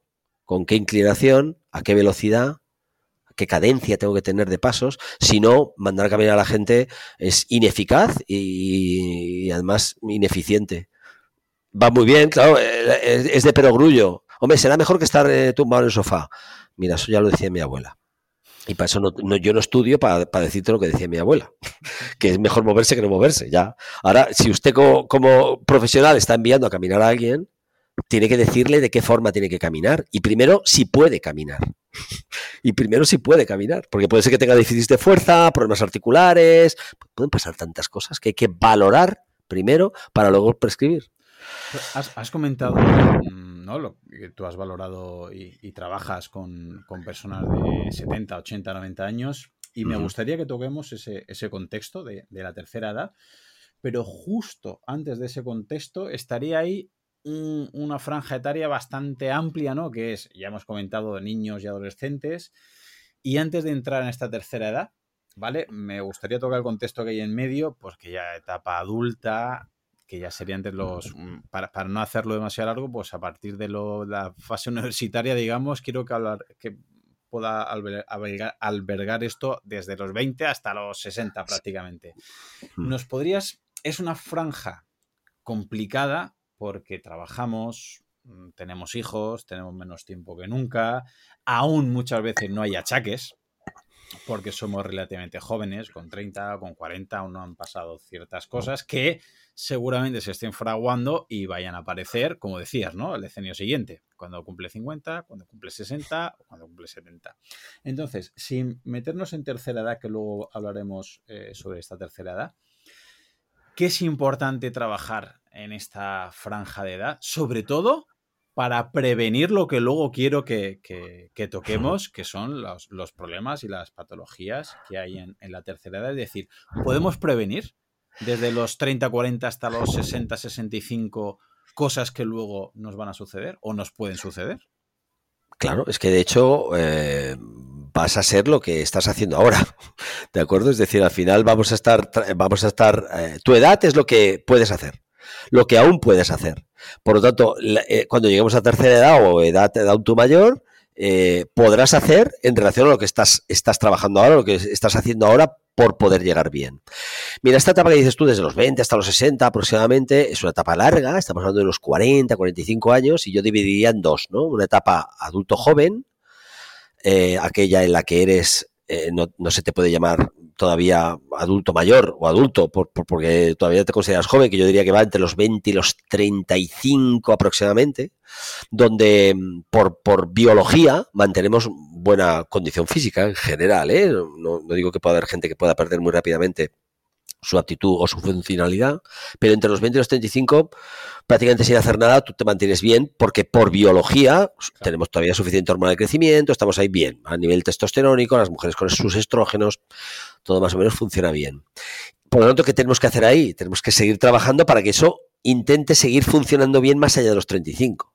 Y ahí, pues yo diría que el trabajo básico siempre es el de fuerza, porque es la, capacidad fundamental para mí, que es la fuerza, pero ahí le sumamos eh, un trabajo de aptitud cardiorrespiratoria, con, con trabajos pues cardiorrespiratorios, básicamente pues en diferentes zonas. La, base sería la zona 2, en aquellos momentos en los que tú puedes mantener una conversación. Es una zona oxidativa, es una zona de volumen, de cantidad y, crea, y crea buenos niveles de V2 Max y le puedes añadir algunos, algunos puntos de intensidad, ¿no? De, de hit o, en fin. Pero la idea sería, yo diría, hay una receta muy básica en estas etapas que son como mínimo cinco días a la semana de ejercicio, donde tú hagas eh, tres días, aproximadamente tres días de fuerza, de trabajo de fuerza en sí mismo, y un par de días mínimo donde tú trabajes tu actitud cardiorrespiratoria. ¿no? De esos dos días de actitud cardiorrespiratoria, pues comienzas con los dos, con por una zona 2, una, una, zona básica, pero luego le puedes ir añadiendo un día de esos dos de HIT, por ejemplo, ¿no? de alta intensidad. Si lo haces, y si no lo haces tampoco pasa nada. ¿eh?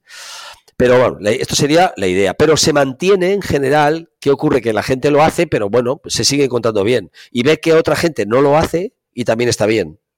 ¿Me, explico? Es decir, de los 20 y los 35 años dices, coño, yo estoy entrenando y aquel no entrena, pero pero se mantiene, está a nivel externo. Claro, es lo que nos ocurre muchas veces, que a nivel externo lo vemos bien, pero luego a nivel interno empieza, ya empieza a tener síntomas, ¿eh? síntomas de, pues de, cosas que, luego se van a reflejar en, posibles enfermedades más tarde o más de enfermedad. Pero es, importantísimo a partir de los 35 em, hacer el ejercicio de fuerza, ¿sí? ¿Por qué te digo el ejercicio de fuerza como capacidad fundamental, que ya lo hemos dicho también antes? Pues porque, porque lo que primero vamos perdiendo es la fuerza. Es decir, la capacidad que llamamos capacidad cardiorrespiratoria se mantiene más en el tiempo somos capaces de mantener más el tiempo, porque también depende más de la fibra lenta. La fibra muscular lenta, la más oxidativa, la que tiene más, más, más mitocondrias, de alguna manera, eh, se mantiene mejor en el tiempo. ¿sí? Es decir, se pierde menos fibra lenta con la edad que rápida. Entonces, ¿qué ocurre? Que la fuerza se sustenta en las dos, ¿eh? la lenta y la rápida, pero mucho en la rápida. Porque la fuerza se manifiesta también en, en, relación a la, a, la, a la, velocidad, que tú eres capaz de, de, de hacer un gesto. Y si vemos en las personas mayores, se mueven lentas las que no han entrenado, se mueven las que no han mantenido hábitos de movimiento o de ejercicio adecuados, se mueven lentas. Sin embargo, son capaces de hacer grandes volúmenes. Yo veo personas mayores de 70, 80 años que se van a caminar sin problema, pero luego tienen problemas para subir las escaleras de su casa o para levantarse de la silla rápidamente. Por lo tanto, ¿por qué? Porque mantienen bien, perdemos básicamente un máximo de un 25% de fibra lenta con la edad, Estamos hablando de entre los 20 y los 80 años y sin embargo perdemos prácticamente un 75% de fibra rápida. Eso hace que nos volvamos personas lentas si no entrenamos la capacidad de fuerza. Por lo tanto, la capacidad de fuerza no se entrena con muchas repeticiones, que también ¿eh? se puede entrenar, sino se entrena realmente con, con, una, con una capacidad que sea una de las dos, o muevo más carga en el mismo tiempo, o muevo la misma carga más rápidamente, en menos tiempo. Y tengo que basar mis entrenamientos en estas cosas, o en mover más peso, en progresar moviendo más peso, en aquellas acciones motrices básicas sobre todo, que son las que nosotros decidamos, seleccionemos los ejercicios, o con el mismo peso moverlo más rápido. Eh, esto es lo que va a trabajar la fibra rápida, ¿sí? Que yo no hago eso y me dedico pues a hacer actitud cardiorrespiratoria, a correr, a ir en bici, a nadar, a caminar, me parece bien, vas a mantener una muy buena actitud cardiorrespiratoria, pero lamentablemente vas a ir perdiendo fuerza, ¿sí? Con lo cual, desde los 35 conviene darle un poco la vuelta hasta a lo que se venía diciendo hasta ahora de la importancia del cardiorrespiratorio y menos importancia a la fuerza para hacerlo al revés. Darle importancia a la fuerza porque es la capacidad que más vamos a perder y, se empieza a perder, de hecho, a partir de los 35, 40, se empieza a perder, sobre todo en personas sedentarias, es evidente, ¿eh? lo perdemos todos. Porque yo ahí a veces tengo discusiones. Se sabe que perdemos masa y fuerza con la edad, pero sobre todo en aquella gente que es sedentaria, claro. Con lo cual, ¿qué la perdemos por edad o por ser sedentarios? Bueno, pues mira, por las dos cosas, pero sobre todo por ser sedentarios, ¿eh? Sobre todo por ser sedentarios, por no trabajarla. Por lo tanto, pero también por la edad, porque los, los alterófilos culturistas o, personas que son, han hecho rendimiento de fuerza, cuando se hacen más mayores tienen menos fuerza y siguen entrenando, ¿eh? Con lo cual, es algo que también tenemos que tener muy claro, que a partir de cierta edad, entrenando, vamos a ir bajando también, pero menos pero menos. Pero es algo que también tenemos que aceptar. Es decir, yo, yo, tengo, yo voy a cumplir 58 en breve. Eh, claro, yo cuando entrenaba con 40, pues me encontraba seguramente, tenía, tenía más fuerza que ahora. Pero yo sé que tengo más fuerza que gente de 40 que no entrena. ¿Me explico? Con lo cual, es decir, que uno envejece y, y cada vez va, va declinando es absolutamente normal. Pero esa línea tiene que estar alta, tiene que estar, tiene que estar tienes que venir declinando desde arriba, no desde abajo, porque si vienes declinando desde abajo vas a llegar a una disfuncionalidad, no ser funcional y a no ser autónomo, ¿no? Con lo cual, esa lucha empieza a partir de los 35, aunque parezca mentira, ¿eh? porque hay mucha gente con 35 que se encuentra bien. Mm, ya, pero, pero te encuentras bien, te encuentras bien para, para tener 35 o, quieres que te mida la fuerza y te voy a decir si ya estás mal, aunque tú te encuentres bien. Es decir, yo tengo ahí una discusión con la, la famosa sarcopenia, dinapenia, ¿no? Mm. La sarcocarne, penia pérdida, dina fuerza, o sea, pérdida de masa y de fuerza, que claro, si se, si se testea con los valores normativos de la tercera edad, mm, pocos sarcopénicos vamos a encontrar con 40, pero, pero es que hay que, testearte con valores normativos de los de tu edad, de cómo deberían estar, eh, debería estar de tu edad, no con normativo de cómo está la normalidad con 40. Que eso no sé si te ha pasado alguna vez que te vas a hacer una analítica y te dicen, estás bien, este es el margen, mínimo y máximo. ¿Cómo voy a estar bien? Yo, perdona, yo mis niveles de testosterona los quiero como un hombre de 40, no como un, hombre de 60. Me da igual que los demás estén. Yo quiero la testosterona, la testosterona que debo tener con 40. Entonces, ¿qué tengo que hacer para ganar? Ya no tengo que que te metas testosterona directamente, pero ¿qué tengo que comer? ¿Qué ejercicio tengo que hacer para que mis niveles hormonales me permitan tener todavía condición física adecuada y mis entrenos adecuados. ¿no? Es, una lucha, ¿eh? estos de los normativos, pero debemos testear cada edad eh, en función de esa edad, no con valores de otras edades. Y esto pasa con fuerza. Y sarcopenia, fuerza, se está testeando personas con 40 y con 50 con valores normativos de, personas con, de 65. Entonces, claro, claro que lo pueden hacer. O sea, si tú eres capaz de caminar a 0,8 metros por segundo, eh, ya estás bien. No, perdona. La normalidad me está hablando de 1,3 metros por segundo. Por lo tanto, si tú estás haciendo 0,8, estás hecho polvo. o sea, tu, velocidad al caminar es bajísima. Si tú no eres capaz de levantarte de, la silla, hacer unas 5 repeticiones en, menos de, de 4 o 5 segundos y tienes 40 o 50 años, estás fatal. Estás fatal.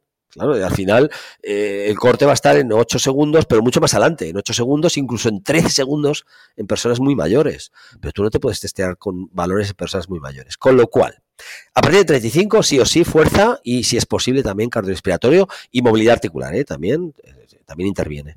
Y a partir de esa edad de los, de los 50 en adelante, hasta esos 60, 65, y eh, yo diría que la fuerza se convierte en algo fundamental. Yo de hecho entreno personas que tienen poco tiempo, que tienen tres días a la semana, y les hago solo fuerza, y uno de los días de fuerza los hago con una orientación metabólica, ¿no? Es decir, con pocos descansos y les hago más orientación metabólica, pero al tener poco tiempo no les puedo hacer un cardio, no les puedo hacer un cardio respiratorio de media hora, tres cuartos, porque a lo mejor me entrenan en 20 minutos. Entonces también hay que decidir en función, sobre todo que a veces se pregunta poco, en función del tiempo disponible de la persona. ¿Cuánto tiempo tienes disponible? Y a partir de ahí debemos seleccionar qué hacemos. Por lo tanto, dar una receta ideal es difícil. Volvemos a personalizar, ¿no? a hacer ese ejercicio de precisión. ¿Cuánto tiempo dispones?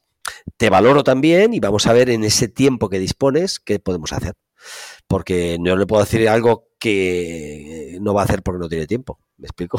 Eso también, a veces lanzamos recetas y no las hacen, pues porque como si un dietista me dice que coma alcachofa y no me gusta la alcachofa y no me la ha preguntado. Pues claro, pues no me la voy a comer, o como me la haya puesto el dietista, ¿no? Pues si me dice que haga un cardio de tres cuartos de hora y no tengo tres cuartos de hora, no lo voy a hacer. Y a veces eso se nos olvida. Sí, yo veo aquí algo, me gustaría pararme porque, claro, yo puedo entender que en el primer contexto, ¿no? Un niño de 6 a 12 años, le puedes explicar que tiene que empezar a realizar actividad física, a que entrene, a que haga deporte, pero es lógico que, le entre por un oído, le salga por otro y, es normal, ¿vale? Ahí están los padres para que le apunten a un deporte o, o, a una actividad física. Los adolescentes, bueno, ya estamos también ahí los profes detrás, creo que aún pueden empezar a entender que es importante. Lo que pasa que creo que sucede lo que has comentado, es decir, yo tengo muchos alumnos que con 18 dicen, mira, mira Claudio, mira qué me tengo, mira qué cachas es que faltaría más, es que tienes 16 años, que faltaría más. Y aparte lo que tú dices, les haces un test de sentarse y levantarse y muchos no pueden, o muchos no pueden hacer dos dominadas, o muchos dicen, es que aunque no te lo creas, para tu franja etaria estás mal.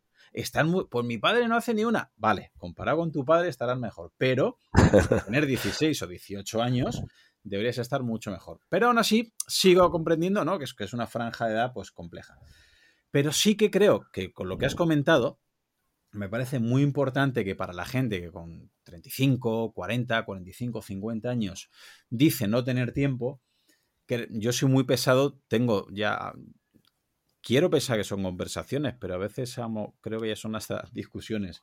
Les digo, como no encuentres tiempo para trabajar algo de fuerza, uno o dos días de fuerza, uno o dos días de resistencia mínimo.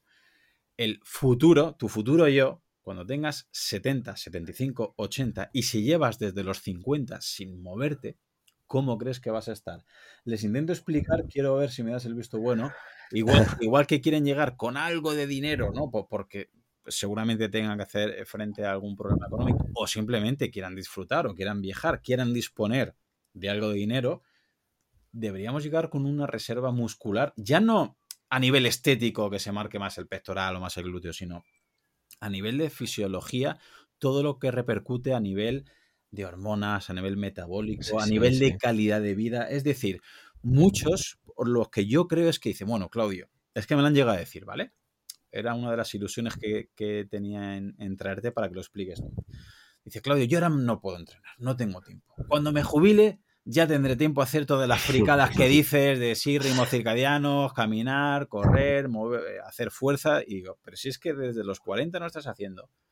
Quizás por desgracia a los 65 cuando te jubiles, aunque quieras y tengas tiempo y, ganas, que habría, que habría que verlo, a lo mejor ya no puedes. A lo mejor es tarde, a lo mejor hay un problema de osteoporosis, a lo mejor un problema, como decías, de sarcopenia, de dianapenia, de cratopenia.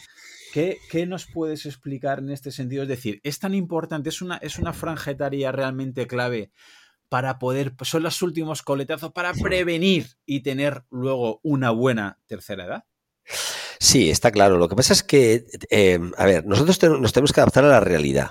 Y la realidad es, si la persona te dice que no tiene tiempo, eh, no tiene tiempo y por lo tanto vamos a tener que prescribirle en función del tiempo disponible que dice tener. ¿sí?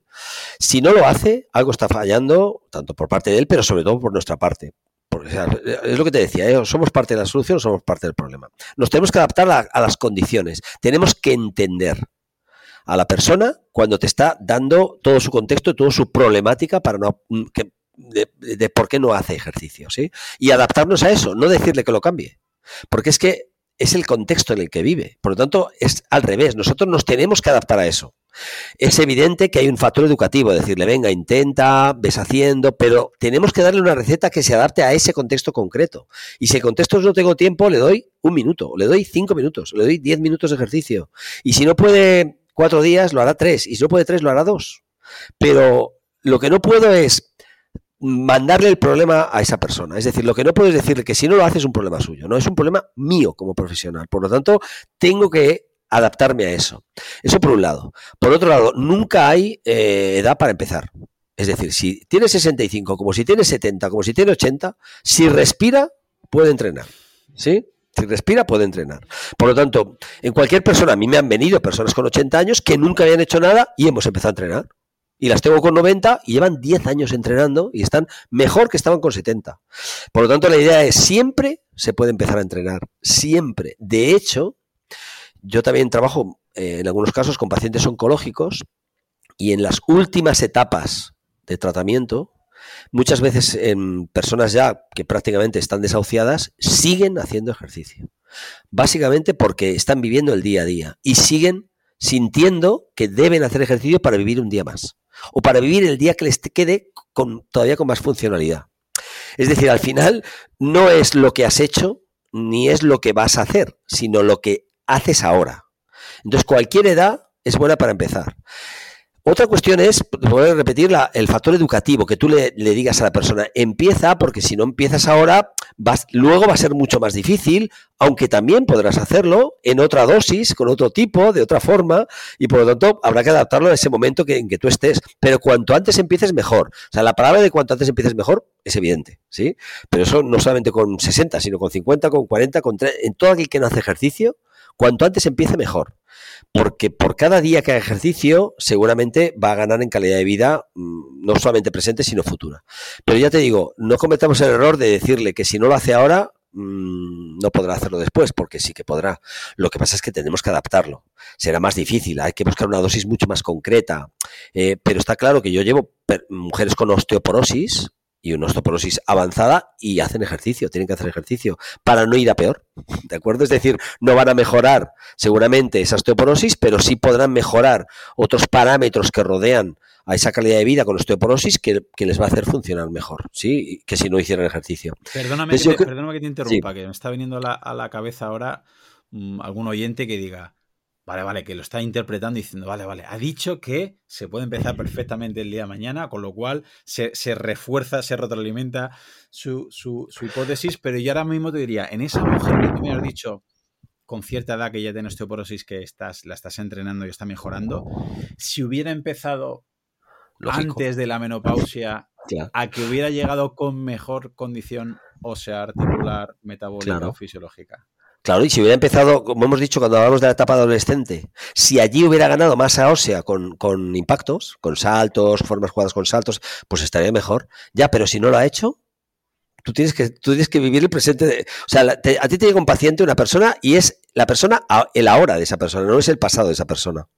Por lo tanto, no intentemos reflejar en el pasado eh, avisar a otras personas, me explico, porque cada persona tiene su contexto. Es decir, la persona que ha llegado a esa osteoporosis con 65 años, yo también conozco otras mujeres que no están en ese estado sin haber hecho ejercicio y no han hecho ejercicio tampoco, y porque tienen otro, otro nivel hormonal, otra genética, otra.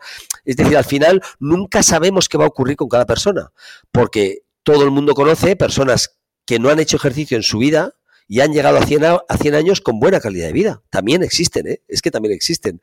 Por lo tanto, no podemos, eh, no podemos decir que todas las personas que no hagan ejercicio que no se mueran, o sea, que no se muevan, se van a morir antes. Simplemente es que hay un gran porcentaje, hay una alta prevalencia de que te pueden ocurrir cosas pero que cuando ocurren esas cosas también podemos minimizar esas cosas haciendo ejercicio.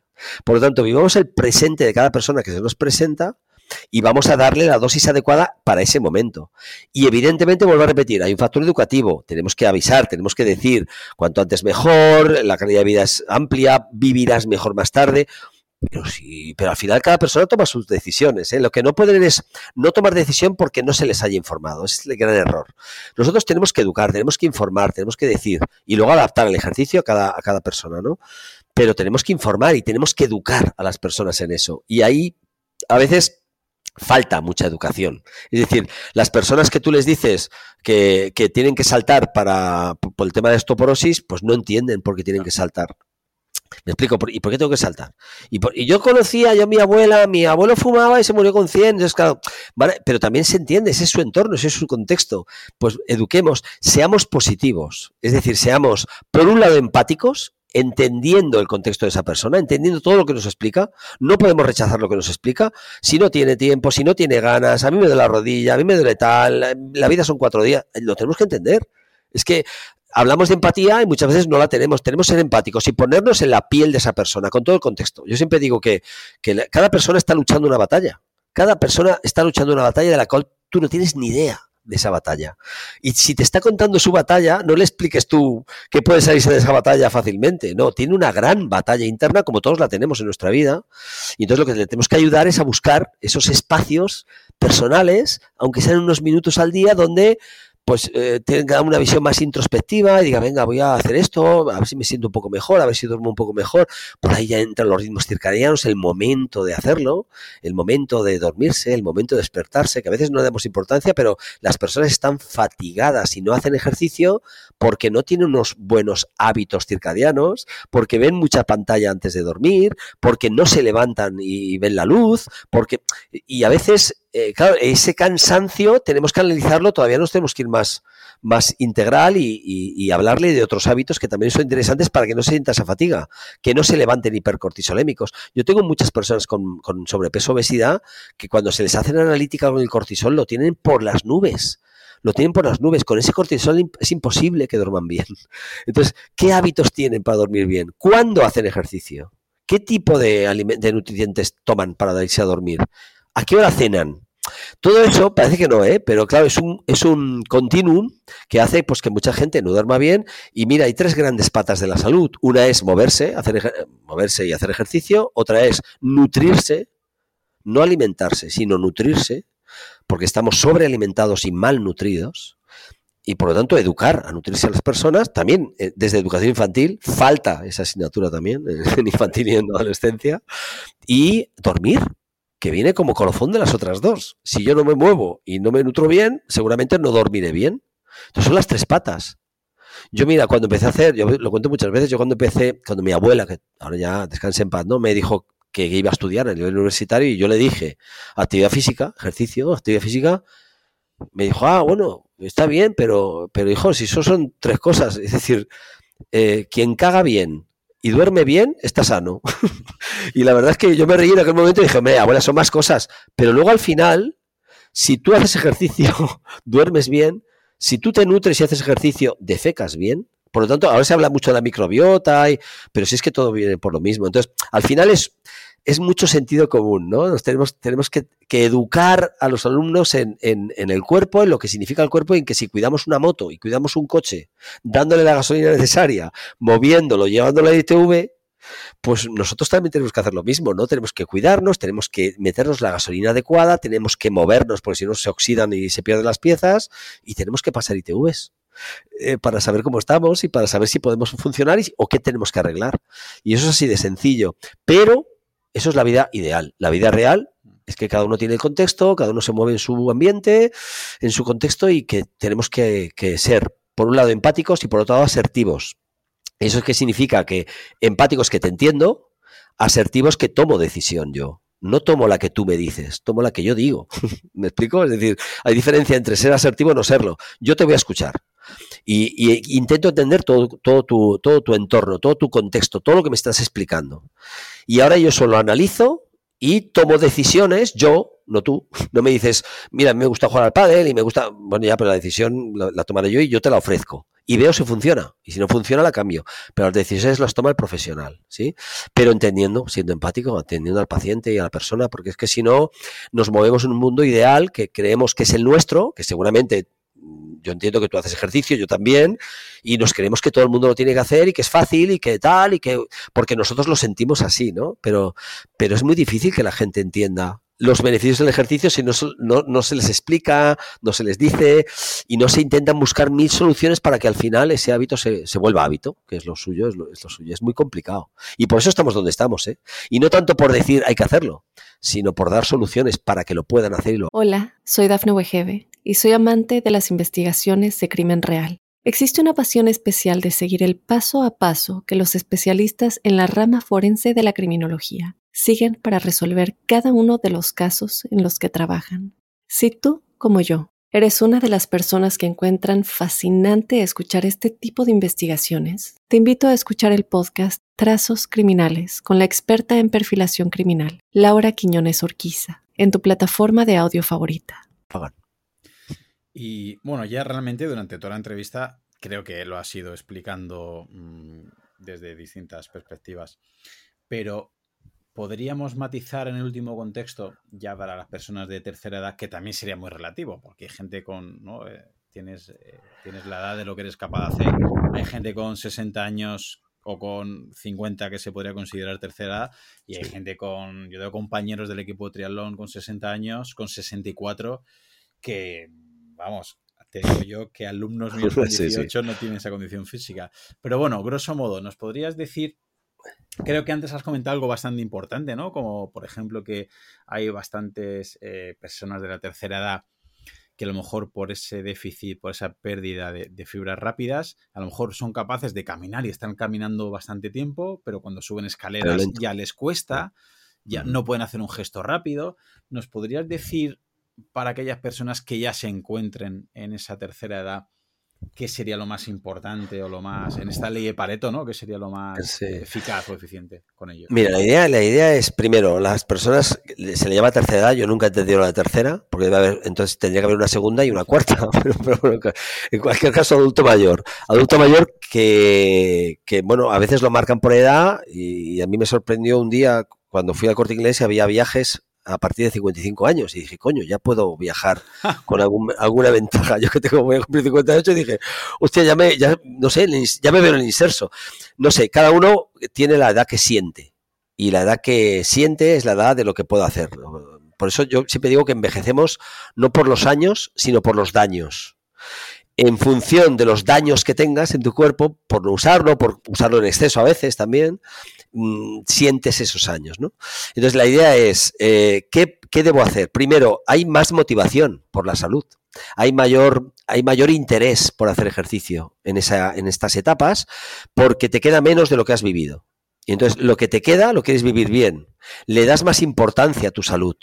Hay diferentes etapas en la vida y, siempre se dice que uno tiene dos vidas y que la segunda empieza cuando te das cuenta que solo tienes una. Y eso suele ser a partir de los 50, ¿eh? O sea, a partir de los 50, hasta los 50 prácticamente eres inmortal. ¿Por qué? Porque te queda muy lejos. Cuando te dan de la muerte la ves tan lejos que tú vives el presente. Pero a partir de cierta edad, sí que te das cuenta que queda menos por vivir generalmente por esperanza de vida de lo que has vivido. Entonces le, empiezas a, entender muchas cosas, empiezas a, vivir esa segunda vida al darte cuenta que solo tienes una, entonces sí que empiezas a darle importancia a la salud. Entonces yo sí que noto que en esas edades hay más adherencia al ejercicio. Cuando vienen y les prescribes ejercicio, son más cumplidores, lo hacen más con más disciplina, perfecto. Incluso hay más dinero también para, pues, para gastar en entrenador personal, en, en, calidad de vida. Bueno, pues todo eso favorece la realización de ejercicio. A partir de ahí, tenemos muy claro que por biología estamos perdiendo eh, masa muscular y por lo tanto fuerza y por lo tanto función muscular y hueso. Entonces tenemos que, dedicarnos a lo que más perdemos, que es a la masa muscular y por lo tanto a la fuerza y a la función. Yo la masa está bien, ¿eh? pero a nivel, a nivel profesional a la masa le doy menos importancia que a la propia fuerza y función, porque yo puedo estar perdiendo masa muscular y no perdiendo fuerza y función. Yo que llevo personas con obesidad, cuando hacen, hacemos alguna, alguna dieta restrictiva y, bajan de peso, también pierden masa, sin embargo, empiezan a entrenar y ganan fuerza. Por lo tanto, la masa muscular y la fuerza de función va, va, cada uno por su lado.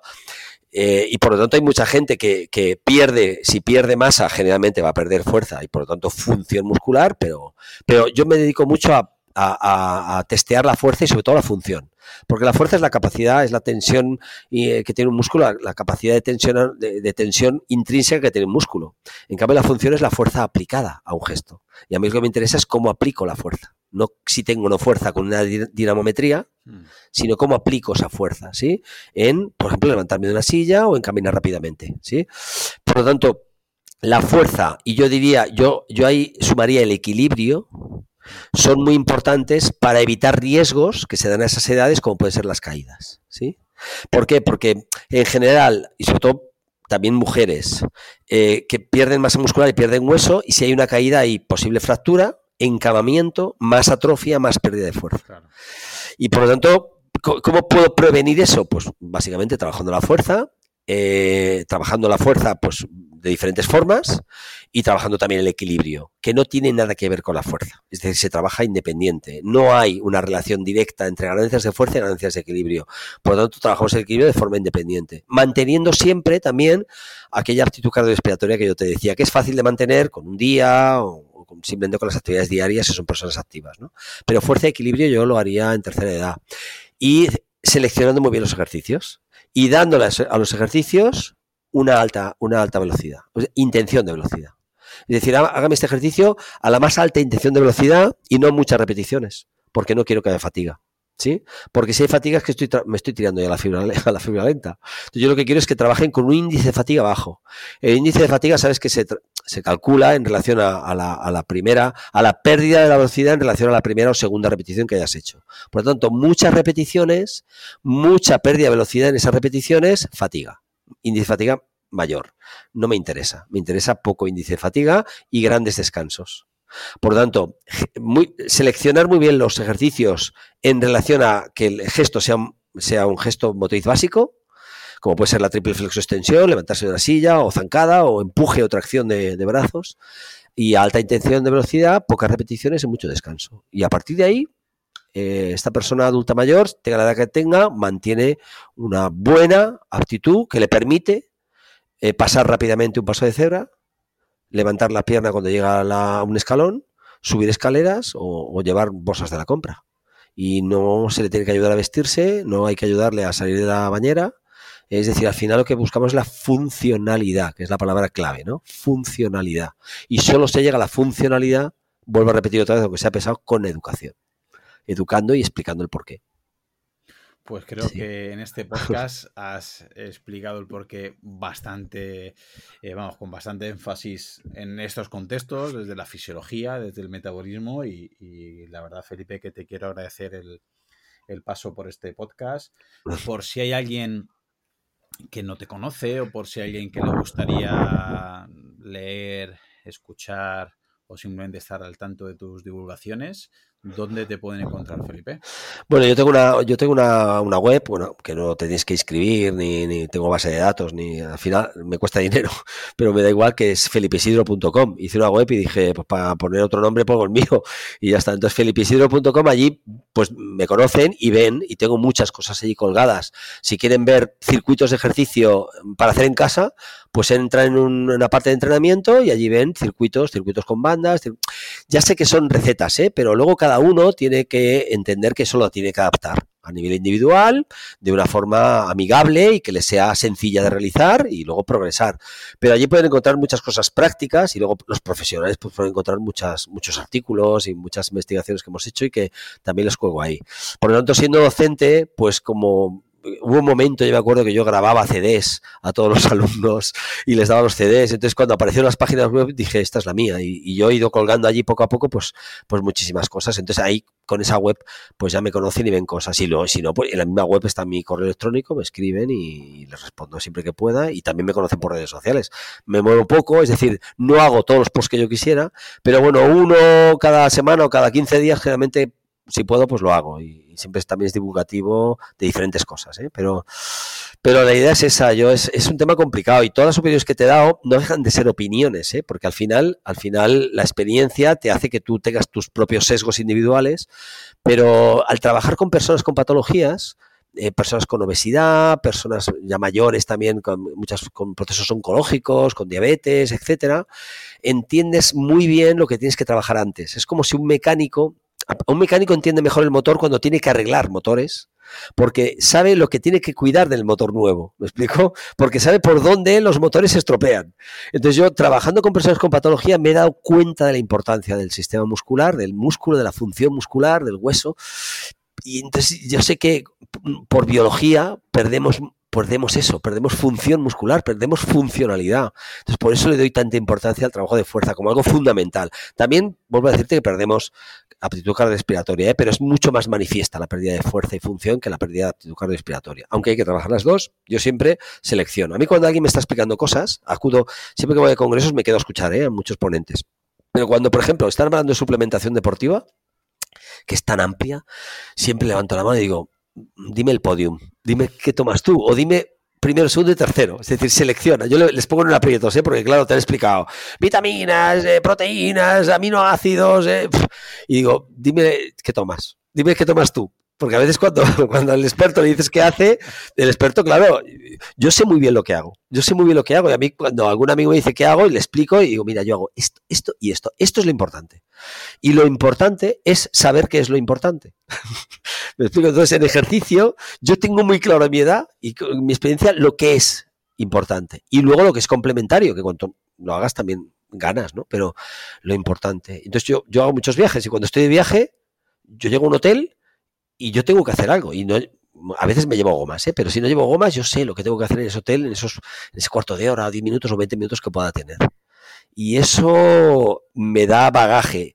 Y yo intento aprender también de nutrición por eso, ¿no? O de suplementación. Pues cuando llegas a cierta edad, ostras, ¿qué, qué, suplementación me puede ir bien, ¿no? ¿Que puedo tomar proteína? ¿Qué tipo de proteína? ¿O puedo tomar, eh, me puedo suplementar con vitamina D? ¿Me puedo suplementar melatonina a la hora de dormir? Yo no soy experto en eso, pero pido consenso porque sé que es importante. Sé que eso es importante. Y claro, hay tantas suplementaciones que al final dices, bueno, pues estas tres son las que a partir de cierta edad creo que son importantes porque puede ser que no las absorba bien. Las puedo tener en, determinados alimentos, pero puede ser que mi capacidad absortiva no esté bien para eso. ¿no? Y, es un continuo de eh, buscar soluciones para vivir más y mejor. Que mucha gente lo cambia. No, no, yo más no, mejor. No, no, tú más también. Porque mira, mi padre, mi padre decía que él cuando se muriera, pues se tenía que morir, ¿no? Y que cuanto más se muriera, más tarde mejor. Yo decía, ya, pero llegarás a 90 y tampoco te querrás morir. O sea, cuando la gente le llega el momento, quiere más. Entonces, el más siempre es importante. En el caso de la edad, ¿eh? Pero más junto con mejor. No solo más por sí mismo, pero las dos cosas, más y mejor. Y para eso hay que hacer ejercicio. Has, comentado que, que cuando escuchas en un congreso le dices al ponente, al experto, Vale, vale, pero ¿tú qué tomas? Pues ahora voy a hacer de Felipe Isidro y te voy a a ti. sabía, lo sabía. Vale, pero ¿tú qué haces? Mira, yo hago cada día hago ejercicio, si puedo, ¿eh? hay días que no puedo, pero tampoco pasa nada. Pero todos los días intento hacer fuerza. Todos los días hago un mínimo de un cuarto de hora, 20 minutos de ejercicios de fuerza. La media me lleva casi a media hora muchos días, pero hay veces que no tengo la media y tengo 20, pues hago 20. Ejercicios de fuerza. Fundamento mucho en pierna trabajo bastante la pierna. Aunque luego la pierna puede crecer más o puede crecer menos, pero creo que es fundamental trabajar pierna. Y hago entre uno y dos días de cardio. Pero si no puedo, hago uno. Y si puedo, hago dos. Pero si no puedo, hago uno y hago mi cardio, zona 2, pam, pam, pam, pam, con pequeños cambios de ritmo, no más.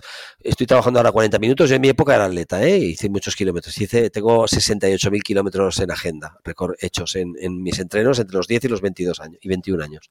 Pero yo hago mi cardio y sé que el cardio también me hace ganar fuerza, si lo hago bien. Es decir, es mejor hacerlo que no hacerlo.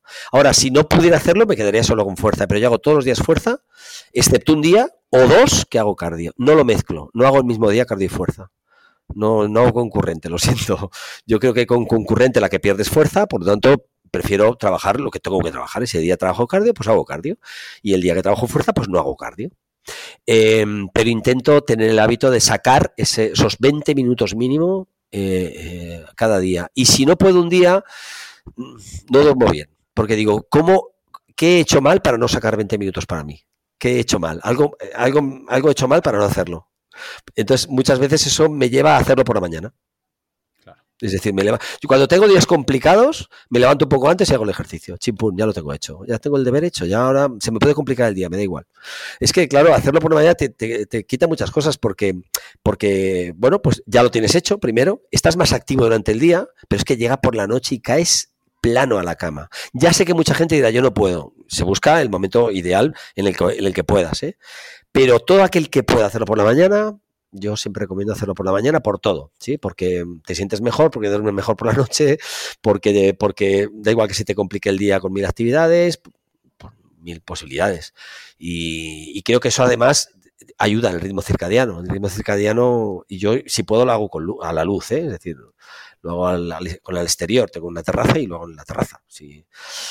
En fin, son pequeñas cápsulas de cosas que hace que, que, uno cuide su salud. es que al final la educación que estamos hablando desde infantil y juvenil es darle, darle importancia a tu salud, a tu salud por ti, por los tuyos, porque es tu casa, va a ser tu casa toda la vida. Eh, por lo tanto, cuídala, cuida esto, cuida esto que te han dado, eh, que te han dado un tesoro y cuídalo para que para llegar en las mejores condiciones al final de tus días, porque, porque la vida es muy bonita, hay que vivirla, hay que vivirla plenamente.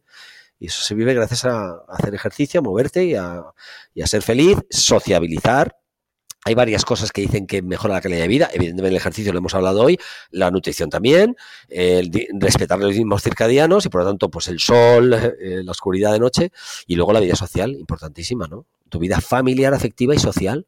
No pueden, no, no pueden faltar amigos, amigas, no puede faltar familia y no puede faltar, en fin, esa vida social efectiva que uno necesita.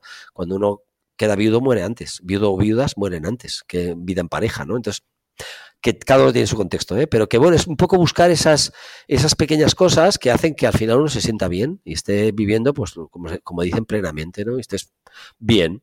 ¿Eres feliz? Sí. ¿Puedes mejorar? Eh, claro, siempre, pero me encuentro bien, tengo salud, duermo bien, mi vida afectiva está genial, pues todo funciona y ya está. Y así es como uno, uno tendría que vivir, ¿eh? Pero bueno, cada persona es, es como es, pero bueno, tenemos que ayudar a todas. Pues a, mí, a mí no me tenías que convencer, pero me has convencido tanto que vamos a dejar aquí la entrevista y me voy a poner a hacer sentadillas. Las podías haber hecho durante incluso durante la entrevista, o sea que no te digo más. De hecho, fíjate, yo como formo médicos me dicen, wow, es que claro, ¿y cómo hago yo? Yo digo, el médico es el primero que tiene que hacer ejercicio, porque solo haciendo ejercicios lo vais a creer, lo vais a prescribir. Y digo, mirar, cuando le digáis la, más sentadillas y menos pastillas a, vuestro paciente, hacerle una serie de sentadillas. Y os vais a llevar dos cosas. Una, fidelización del paciente, porque el paciente va a ver a su médico haciendo sentadillas y no va a dar crédito. Y segundo, te llevas una serie de sentadillas. ¿Cuántos pacientes tienes? 20, 30, 20, 20. se ríen mucho, pero, pero algunos me dicen que lo, que lo intentan hacer, ¿eh? que lo hacen a veces, pues mira, en esos momentos dentro del trabajo, pues también, o sea, no hay un momento para hacer ejercicio. Cuanto, el momento ideal, el que puedas. Sí. Desde luego. Pues muchas gracias, Felipe, por pasarte por el podcast y por divulgar todo lo que divulgas, por cómo lo haces y por habernos contado todo lo que nos has eh, dicho con la ciencia y el rigor que siempre demuestras. Te mando un abrazo muy fuerte.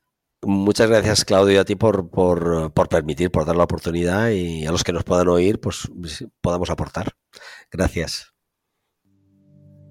Chao. Y hasta aquí el episodio de hoy. Probablemente si tienes la capacidad de disfrutar de este contenido, tendrás la suerte de vivir en un lugar y en un contexto que con muy poco podrás hacer mucho, como cambiar y salvar vidas.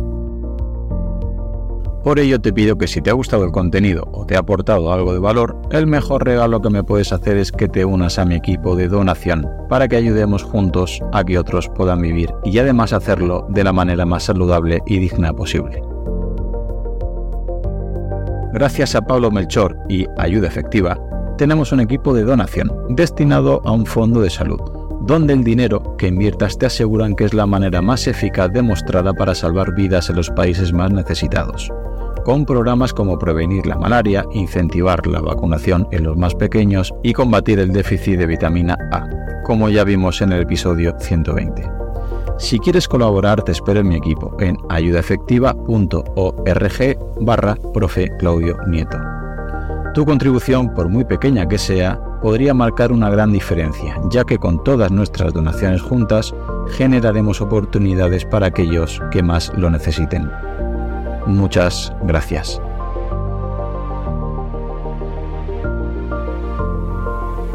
Hola, soy Dafne Wegebe y soy amante de las investigaciones de crimen real. Existe una pasión especial de seguir el paso a paso que los especialistas en la rama forense de la criminología siguen para resolver cada uno de los casos en los que trabajan.